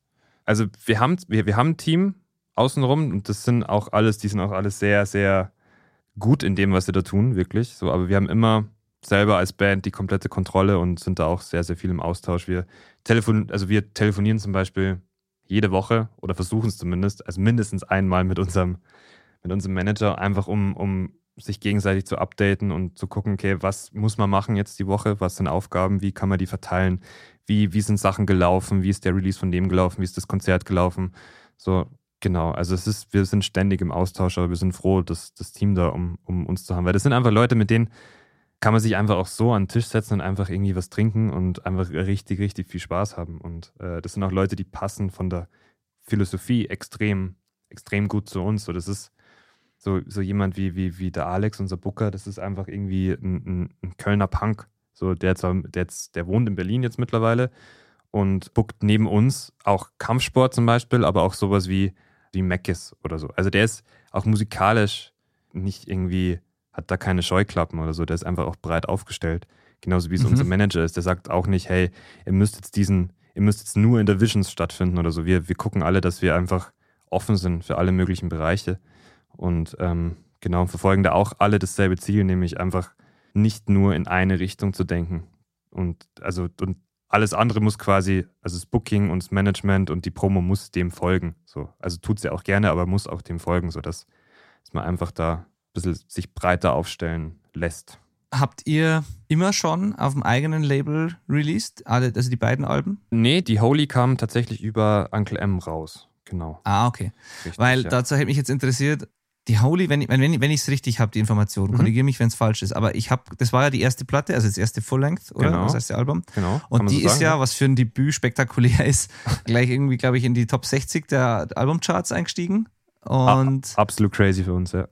Ja, also was wirklich für ein Debüt Wahnsinn ist, genau. Und da hätte mich jetzt einfach interessiert, aber auch wenn es jetzt nicht selber released ist, hätte mich trotzdem interessiert, worauf führst du das zurück, dass das passiert ist? Was habt ihr gemacht, was da so, so funktioniert hat? Weil für ein Debüt ist das, wie gesagt, der absolute Knaller. Noch dazu, wenn man eben zu dem Zeitpunkt wahrscheinlich noch viel selber gemacht hat. Ähm, und mhm. also, wie, wie erklärst du es dir? Was, was denkst du, was war der Grund? Sehr geile Frage und auch schwierig zu erklären. Ich glaube aber, dass das, also Mirko macht natürlich extrem, extrem gute Arbeit und weiß halt ganz genau, wie er, wie er das Zeug zu platzieren hat, einfach auch. Also von dem abgesehen, dass er da wirklich eine, eine sehr, sehr, sehr, sehr gute Arbeit macht. Ich glaube, es ist halt so, dass wir, dass wir uns einfach einen Namen gemacht haben als Band, die nicht locker lassen will, so die einfach arbeiten will, die spielen will und die sich auch nicht zu schade ist für irgendwas. Und wir haben uns einfach irgendwie auf den Schirm gespielt, quasi, so ein bisschen. Okay. Also mhm. man, man, irgendwie hatte ich das Gefühl, wir haben, wir haben das so intensiv gemacht, dass man irgendwie selbst, wenn man mit uns nichts anfangen konnte, so hatte man uns trotzdem irgendwo auf dem Schirm, weil wir irgendwo mit Sicherheit mehr aufgetaucht sind. Sei es auf irgendeinem Festival-Line-Up um 14 Uhr oder so oder, oder irgendeine, irgendeine Support-Tour zum Beispiel mit den Apologies I Have None oder so, die auch für uns sehr, sehr gut war. So rein jetzt von in welchem Kosmos finden wir statt, weil wenn man mit so einer, so einer Band tourt wie den Apologies, dann, also nicht, dass das uns in irgendeiner Art wichtig wäre, das ist mir tatsächlich offensiv scheißegal, aber dann braucht man sich keine Gedanken machen um, um so, um so Punk-Credibility oder sowas. Keine Ahnung. Ja. Weißt, also zum Beispiel, weil das ist, weil wer, wer mit Apologies tourt, hey, also da, der, der, kann ja gar nicht verkehrt sein, so doof das klingt. Ähm, ja. Du weißt mit Sicherheit, was ich, was ich, was ich sagen will. Und, ähm, absolut. Das war, war absolut. auch, also da haben wir uns mega gefreut über die Tour, weil wir riesen Fans sind von den Apologies. So. Auch immer noch. Wahnsinns krasse ja. Band. Genau. Aber ja. ich kommt, ich, ich glaube, das, das kommt, oder diese Chartplatzierung kommt einfach viel von der Präsenz, die wir uns erarbeitet haben. Die, wo wir wirklich einfach äh, hartnäckig geblieben sind und einfach jahrelang einfach gespielt haben. So dass man irgendwie, wir haben halt einfach versucht, dass man, dass man uns nicht mehr nicht beachten kann. So. Dass wir, dass wir einfach ja. irgendwo stattfinden müssen, so ein bisschen. Ja, stimmt, man genau. konnte euch nicht, nicht sehen eigentlich damals. Also es stimmt wirklich. Es war fast unmöglich, ja. es nicht zu sehen. Also es ging ja mir, ging ja mir ähnlich. Also ich habe zwar den direkten Zusammenhang über Daniel zwar gehabt, aber trotzdem ist ja. der Name immer wieder aufgetaucht. Das, das ist ja. wahr, stimmt. Es war aber auch kein, also nichts Kalkuliertes oder so, dass wir nee. sagen so, hey, wir müssen jetzt alles überspielen und so. Wir haben da auch Fehler gemacht. Wir haben sehr, sehr viele Fehler gemacht. Mhm. Wir haben auch mhm. zu viel gespielt in Deutschland, was wir jetzt gemerkt haben so. Und mhm. äh, ja, genau. Also das hat auch alles nicht nur gute Seiten gehabt, sondern es war auch ist auch extrem kräftezehrend, extrem anstrengend und es hat was gekostet, einfach das so intensiv machen zu können. Für jemanden, der sich jetzt nicht vorstellen kann, was dann da passiert, wenn man eben so ein Album hat, da wäre es jetzt ganz spannend zu wissen, bedeutet jetzt der Chart-Einstieg in den Top 60, hat das damals über Nacht zu Reichtum und Berühmtheit geführt? Absolut, nee, das hat im Endeffekt für dich als Band, für dich als Musiker sollte das rein gar nichts bedeuten, weil deswegen ja. machst, du der, machst du das ja nicht, im, also im Idealfall. So. Das ist einfach nur, das ist einfach ein Zeichen, wie viel Einheiten halt irgendwie verkauft wurden in den in der Woche davor und danach. Äh, also ja, in der Woche danach. Punkt. Mit den Vorverkäufen mit drin. Genau. Und was es ist natürlich gut für dich als Band in der Außenwirkung, weil du natürlich, mhm. weil, weil das wird Aufmerksamkeit erregen. Da gucken, da gucken Festivals auch drauf, da gucken Promoter drauf. So. Das ist einfach schon so ein Indikator, würde ich mal sagen, ob die Band jetzt gerade relevant ist oder nicht. So ein bisschen.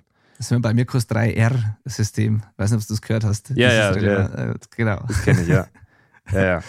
Aber für dich als Band und als Musiker sollte, also das sollte dich nicht beeinflussen. Das sollte auch keine, keine Entscheidung, keine, keine geschäftliche Entscheidung jetzt von der Band sollte das auch nicht beeinflussen. So, man, man sollte jetzt nicht hergehen und sagen, okay, wir müssen uns jetzt ein Beispiel nehmen an den ganzen Hip-Hopern und jetzt einfach nur noch Boxen verkaufen oder so, weil die halt mehr zählen zum Beispiel. Das ist auch so ein Ding. Deswegen machen das auch gerne Künstler, dass sie so eine Box anbieten, weil das einfach mehr zählt für die Charts zum Beispiel. Aber also mittlerweile ist ja das eh, geht es ja eh auch viel über die, über, über, über Streams ein. Äh, mhm. Genau, weil ja, ich weiß nicht wie viele, aber so und so viele Streams ist eine verkaufte Einheit quasi. Ja. So wird das umgerechnet. Ja, das kann man zwar auch faken, wie jetzt irgendwie bekannt wurde. Da gibt es einen super Beitrag vom Y-Kollektiv auf YouTube, in dem da erklärt wird, wie, wie anscheinend, man weiß ja nicht, ob es wirklich stimmt, so, äh, wie anscheinend viele, viele Leute im Rap-Game da äh, das Game unfair spielen und Leute dafür bezahlen, dass sie Fake-Accounts erstellen und damit Songs streamen. Genau, kann man sich ja. mal angucken, wenn, wenn, einen das, wenn einen das interessiert. Aber ja, grundsätzlich, Chartplatzierungen sind was Schönes und es ist schön zu sehen. Es war auch bei Chaos richtig geil, dass wir das halt dann nochmal getoppt haben. So, und das was halt war da die Position? Was war da? Das war, wusste ich gar nicht. 25 war die Position. Ach du Scheiße, okay. Was mhm. absolut, absolut krass war für uns. Krass. Und ja. ähm, was das halt das Ganze auch sehr, sehr schön gemacht hat, war das, dass wir das über das eigene Label gemacht haben, ohne, ohne da riesen Geldsummen, ohne Major-Druck oder so. Also nicht, dass ich das jetzt irgendwie, dass schlecht ist oder irgendwas, wenn man Major nee, im Rücken nee. hat, keine Ahnung. Aber einfach das halt selber geschaffen zu haben und selber so, so relevant zu sein quasi, dass wirklich so viele Leute dann die Platte wirklich hören und kaufen und streamen, dass du da wirklich dann auf 25 bist. Aber natürlich hat es auch immer damit zu tun, wie ist die Woche. Ist das eine starke Woche, so zum Beispiel mhm. releasen jetzt in der Woche Kampfsport, Fjord, keine Ahnung, und noch drei Bands, die so ein bisschen in unserem Kosmos, so von der Größe ein bisschen stattfinden, ist es natürlich schlecht für die jeweilige Chartplatzierung. Aber also ist da jetzt nur, sind da jetzt nur äh, Veröffentlichungen von, keine Ahnung, ähm, irgendeinem Schlagerstar oder so, ist es natürlich gut, wenn du die einzige Rockband sozusagen bist, die da gerade released. Dann sind die Chancen natürlich größer, dass du weiter, weiter vorne dann stattfindest. Aber ja, das sind alles eigentlich so, so technische und businessmäßige Sachen, dass ich da eigentlich gar keinen Bock habe, irgendwie drüber zu reden. so, aber, aber, es ist auf jeden Fall interessant zu hören, ja, glaube ich, für viele, weil das ist total. sowas, was man sich nicht vorstellen kann, wenn man es nicht selber, wenn man nichts selber damit zu tun hat, halt so. Ich, um, ich ähm, finde es auch immer noch krass, dass wir, dass wir überhaupt drüber reden können, weil ich habe das niemals. Wahnsinn, also, Damals, als, als ich halt angefangen habe, irgendwie Schlagzeug zu spielen oder halt mit Leuten Musik zu machen, war das noch überhaupt, war das so weit weg, dieser Ausdruck Charts, dass der irgendwann mal wirklich in relevanter Verbindung zu dem steht, hm. was ich mache, ist eigentlich unglaublich. Hm. So ist wirklich. Wahnsinn. Ist genauso wie, wie, wie so Wörter wie Rock am Ring oder so. Also was wir jetzt, ja. was wir spielen dürfen. So. Das ist unglaublich, ja. dass das wirklich zu uns, also in Bezug auf uns stattfindet. Das ist Wahnsinn. Ja. So, da bin ich auch sehr, sehr, sehr dankbar an jeden Einzelnen, der wirklich jemals irgendwie bei der Band ein Shirt gekauft hat oder irgendwie einen Song gestreamt hat oder was, was auch immer. So echt.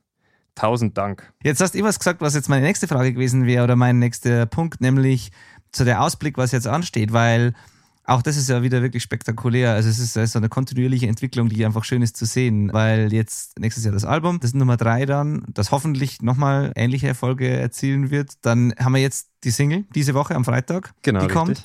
Und dann kommt ja der Festivalsommer und das habe genau. ich auch gelesen. Ihr spielt ja sowohl Rock am Ring als auch Rock im Park, wenn ich das richtig gelesen habe. Das ist richtig und absolut äh, krass, ja. Phänomenal, ja. Wirklich, ja. Ja.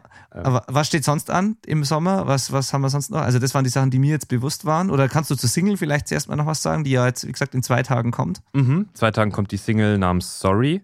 Das ist so einfach ein, ein, einfach ein neuer Song von uns, den wir produziert haben, zusammen mit dem Sepalot. Äh, das ist der DJ und äh, Produzent von Blumentopf, falls den jemand nicht mhm. kennt. Also und keine Auskopplung aus Chaos quasi, oder? Keine Auskopplung aus Chaos. Das ist ein, erstmal ein vollkommen äh, freistehendes Ding Und auch, was ich vorher gesagt habe mit dem Album nächstes Jahr, das sind eigentlich, das sind alles noch so ein bisschen so Sachen über, also die, die jetzt noch nicht vollkommen feststehen. Aber was ich Ja. sagen kann, dieses Jahr wird kein Album mehr erscheinen, sondern nur dieses Ja. Sorry. Genau. Äh, kommt raus mit Video, das wir in Venedig gedreht haben. Teilweise. Es war Mhm. auch wieder so eine geile Aktion, wo wir gesagt haben, hey, wir wollen irgendwo hinfahren. So, wir wollen irgendwo ein Video drehen, wo wir wirklich offensichtlich nicht in Deutschland sind. Weil das damals bei der, bei der Holy-Platte waren wir in Brighton und haben da zwei Videos gedreht und das kam erst, also es kam gut an und zweitens hat es uns extrem viel Spaß gemacht, aus dieser, also einfach eine andere Szenerie zu haben. Und das wollten wir eben da wiederholen und sind einfach Hals über Kopf über Nacht nach Venedig gefahren, so, haben gedreht, sechs Stunden lang und sind dann direkt wieder heimgefahren. Und das bekommt ihr dann alles zu sehen im, im neuen Video zu Sorry. Danach gehen wir, also spielen wir viele schöne Festivals. Nicht ganz so viele wie letztes Jahr, aber trotzdem echt viele, viele geile Sachen dabei. Müsste eigentlich dann bei dir um die Ecke sein, im Bischofsmais. Äh, Rock the Hill. Rock the Hill, genau, mit, mit den Special Bombs und mit Millencolin. Ja. Genau, und äh, im Oktober, November sind wir auf, auf Support-Tour. Da dürfen wir mit der Band Royal Republic die Bühne teilen in, in ganz Europa. Dann ist dieses Jahr vorbei. Vielleicht, nee, ich breche den Satz da jetzt ab. weil, weil, Das ist eh Wahnsinn einfach weil ich schon. noch ja. nicht weiß, ob das stattfinden wird, was wir eventuell vorhaben. Aber mal gucken. Okay, okay. Ja. Also ich muss sagen, der Satz war spektakulär genug, weil wenn in, einem, wenn in einem Satz äh, Rock am Ring, Rock im Park, Ja, es ist also, Millencolin, Royal Republic und was weiß ich, was alles fällt, dann Es ist Wahnsinn. äh, das ist schon Es ist krass Wahnsinn. Also wirklich, als ich, als ich diese Mail gelesen habe, habe ich auch direkt einfach so einen Screenshot direkt an, äh, an meine Eltern geschickt und habe gesagt so, Tribüne, Ausrufezeichen. So, ja, ja, so geil. Wahnsinn, ja. wirklich. Kein Scheiß. Ich, für, also für, für uns ist es nicht so, dass wir halt irgendwie dann, dass wir halt lesen so im E-Mail-Postfach, ah ja, hier ist das Offer für Rock am Ring. Nee, das ist, also, wir wissen das sehr zu schätzen, was da gerade irgendwie passiert und ja. Das merkt man auch. Ja, das merkt man so, wenn man mit dir spricht die ganze Zeit. Also, dass das nichts selbstverständlich einfach ist. Und das ist Absolut auch super schön nicht. zu hören. Und jetzt so dieses, was glaube ich auch für viele oder einige Hörer wahrscheinlich schon so eine interessante Frage ist. Ich habe euch ja bewusst eingeladen zu dem Podcast und finde das alles mega spannend. Und es geht ja in meinem Podcast, in meiner Sendung so um irgendwie auch um diese Punk und oder vor allem um diese Punkrock und Hardcore-Szene und so auch, wo ihr so nicht jetzt, ihr seid jetzt keine Hardcore-Band oder so, aber ihr spielt für mich da trotzdem eine Rolle. Wie siehst du es denn selber? Habt ihr, seht ihr euch selber noch, irgendwie seht ihr noch einen Bezug zu dem Punk-Ding, zu dieser alternativen Subkultur, zu dieser Szene? Hat das für euch, hatte das Bedeutung? Hat es immer noch Bedeutung? Das hat immer noch Bedeutung, aber das hat nicht mehr so in dem musikalischen Sinne eine Bedeutung. Ja. Sondern das ist, das ist, das ist eher so, dass, also ohne, ohne, also bei mir persönlich jetzt ohne Bands wie, wie, wie H2O oder wie, oder wie Pennywise oder wie, wie Terror oder wie, oder wie äh, A Wilhelm Scream oder sowas, die ich übrigens äh, gesehen habe im Jugendcafé Zwiesel, das war krass. Und H2O auch. Ähm, ohne diese ganzen Bands hätte ich niemals, also wäre ich äh, generell einfach nicht der Mensch, der ich jetzt bin, weil, weil durch die Musik habe ich jetzt sowas wie ähm, dieses ganze Straight Edge-Ding, dann das Ganze, wie, also wie geht man mit der Umwelt um, was isst man, so, das sind alles so Themen, die ich halt durch Musik erfahren habe, so, oder, also mir hat die Musik einfach so ein Bewusstsein irgendwie vermittelt, so. Ich bin jetzt, ich bin kein Vegetarier und ich bin auch nicht Straight Edge, aber ich habe ein gewisses Bewusstsein für, für diese Sachen halt bekommen durch Ja. Hardcore-Musik und auch so ein, so ein Gemeinschaftsgefühl vermittelt bekommen durch diese Musik. So.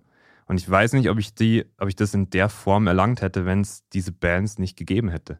So, ich glaube nämlich nicht. Und von daher spielt das, diese, diese ganze Hardcore-Welt und diese ganze DIY-Welt vor allem bei uns noch eine sehr, sehr große Rolle, weil wir quasi insgeheim als Personen alle davon zehren, jetzt noch. So, wir merken, also ich merke das teilweise gar nicht mehr so, dass, aber es, es gibt viele Sachen, viele Entscheidungen und viele, also einfach, wie man so sein, sein alltäglich, alltägliches Leben lebt, die einfach beeinflusst sind von, von, von, von der Hardcore-Welt und von dem Hardcore-Gedanken und von dem Unity-Ding. So, das ist, und daher ja, definitiv spielt es noch eine Rolle, aber nicht mehr musikalisch.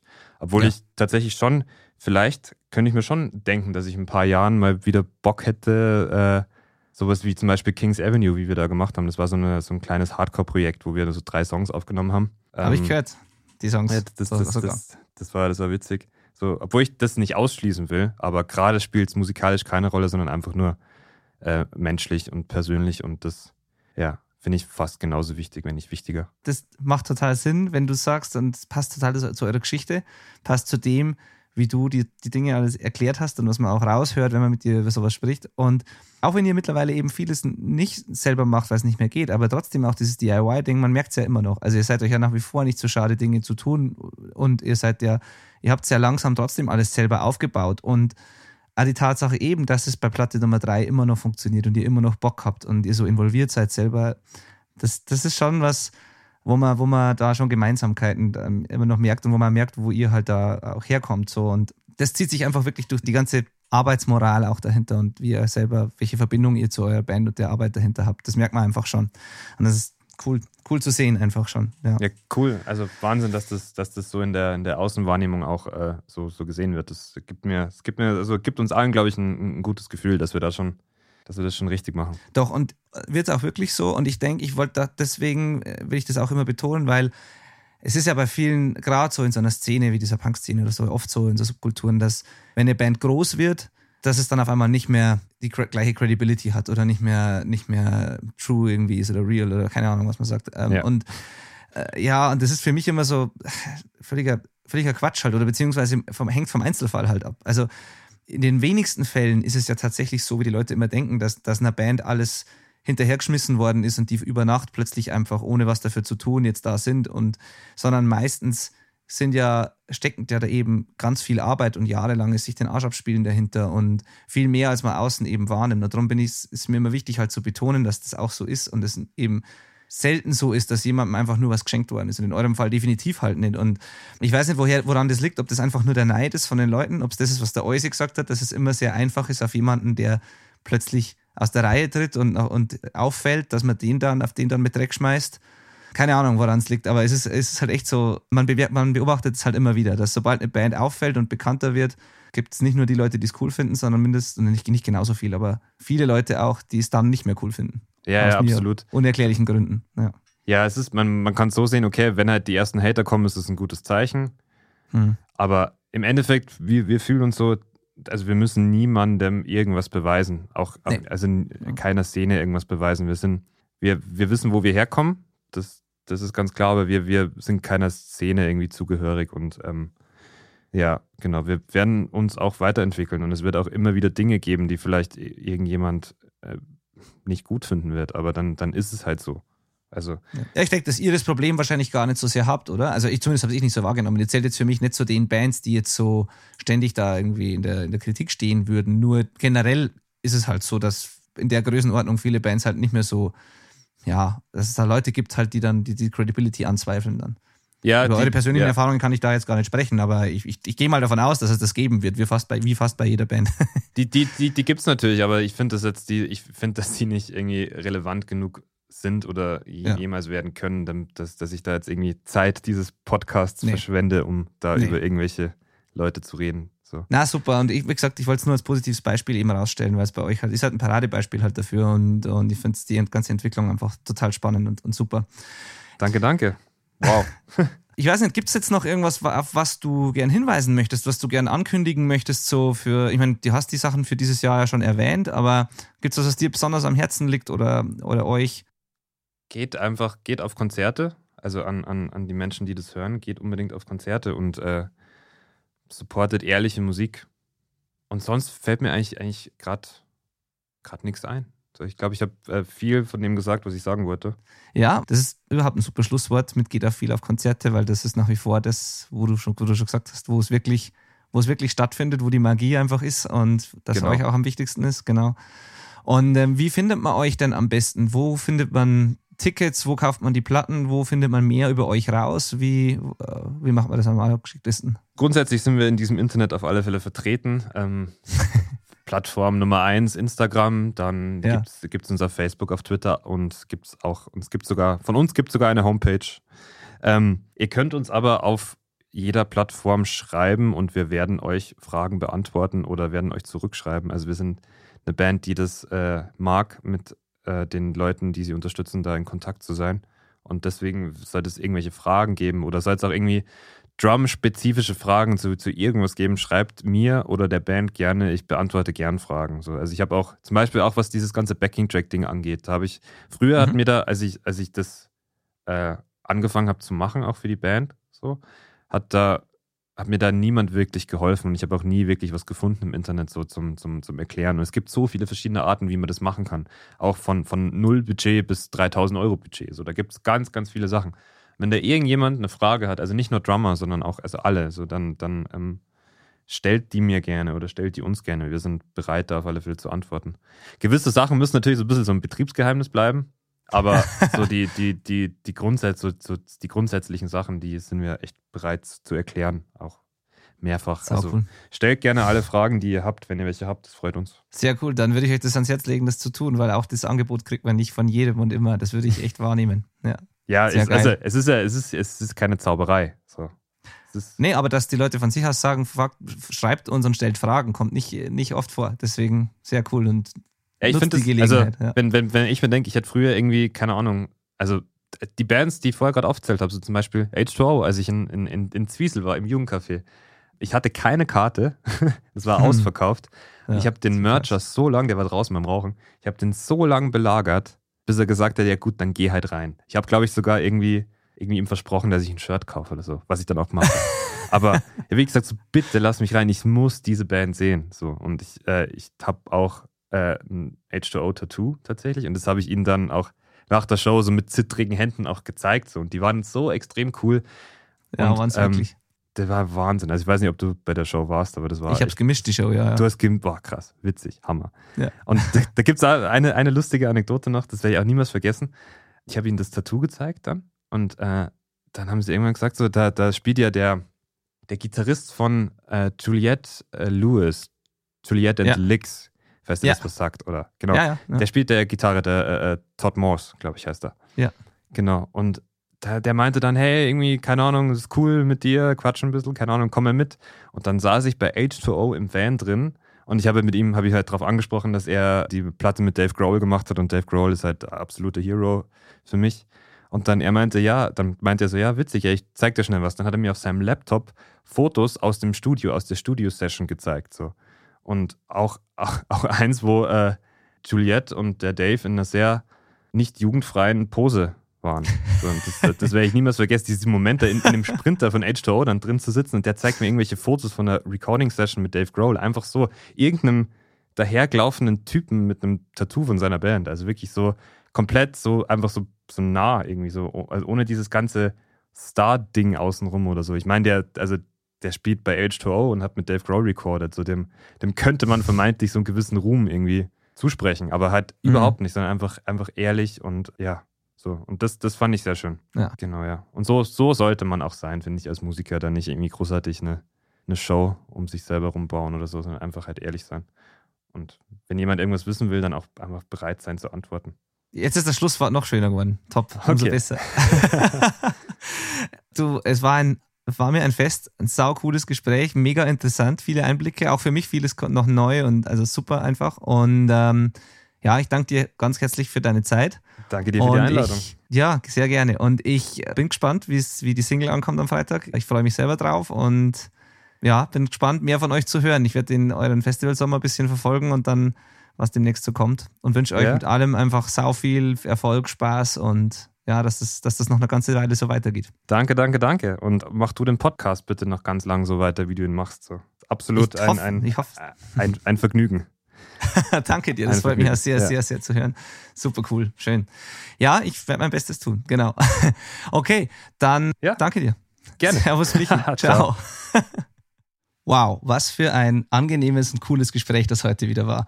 Also ich muss echt sagen, je länger ich das mache, desto dankbarer bin ich dafür, hier jede Woche Zeit mit so spannenden, inspirierenden Menschen einfach verbringen zu dürfen und sie ein bisschen ausfragen zu dürfen. Denn ich denke ganz ehrlich, bei solchen Episoden wie heute, wenn man nur, wenn man ganz genau zuhört und einfach nur, sagen wir mal, die Hälfte von dem, was Michael so erzählt hat, wirklich bewusst aufnimmt und versucht umzusetzen, dann kommt man als Band schon ein ganzes Stück weiter einfach. Das sind so viele kleine Puzzleteile drin, die so zum Erfolg so einer Band beitragen. Es ist einfach unfassbar wertvoll. Finde ich zumindest. Also auch nach über zehn Jahren Arbeit mit den verschiedensten Bands ziehe ich mir immer wieder noch was raus. Ist auch schön zu sehen, einfach die Gemeinsamkeiten zwischen den Leuten, gleichzeitig aber auch die verschiedenen Perspektiven. So und einfach auch, das ist beruhigend einfach zu wissen, dass auch all diese Leute eins gemein haben, nämlich, dass sie einfach nette Menschen sind. Und das ist einfach dieser Mythos von, man muss die Ellbogen ausfahren und ein Arschloch sein manchmal, damit man irgendwas erreicht, dass das einfach völliger Quatsch ist. Und dass es darum gar nicht geht. Und dass es nicht auf keinen Fall Voraussetzung ist eben für irgendeine Art von Erfolg. Was auch immer Erfolg bedeuten mag. Das ist ja das auch Auslegungssache und Ansichtssache. Aber wie auch immer. Ich fand es mega cool. Ich hoffe, ihr auch. Ich freue mich wie immer über euer Feedback. Hinterlasst mir bitte ein Review, geht zu iTunes, hinterlasst dort eine Bewertung. Das hilft wirklich ungemein. Wenn ihr die Show Notes nachlesen wollt mit allen Links und allem, was wir in dieser Folge besprochen haben, dann geht auf benediktein.com slash orp21. Ansonsten die Adresse für den Podcast allgemein ist benediktein.com slash podcast. Und dann gibt es noch meine zweite Website neben benediktein.com gibt es noch theselfrecordingband.com. Das ist für diejenigen von euch relevant, die eine Band haben und sich selber aufnehmen, die ihr eigenes Zeug, ihre eigenen Songs selber produzieren im Proberaum. Da habe ich hoffentlich Wertvolles für euch zusammengestellt, um euch dabei zu helfen, äh, professionelle Ergebnisse zu erzielen auf diesem Weg. Schaut euch das an, falls euch das interessiert. Ansonsten freue ich mich sehr, euch nächste Woche die nächste Folge präsentieren zu dürfen und hoffe, ihr seid wieder mit dabei. Vielen Dank, macht's gut, habt einen schönen Tag. Ciao, Servus.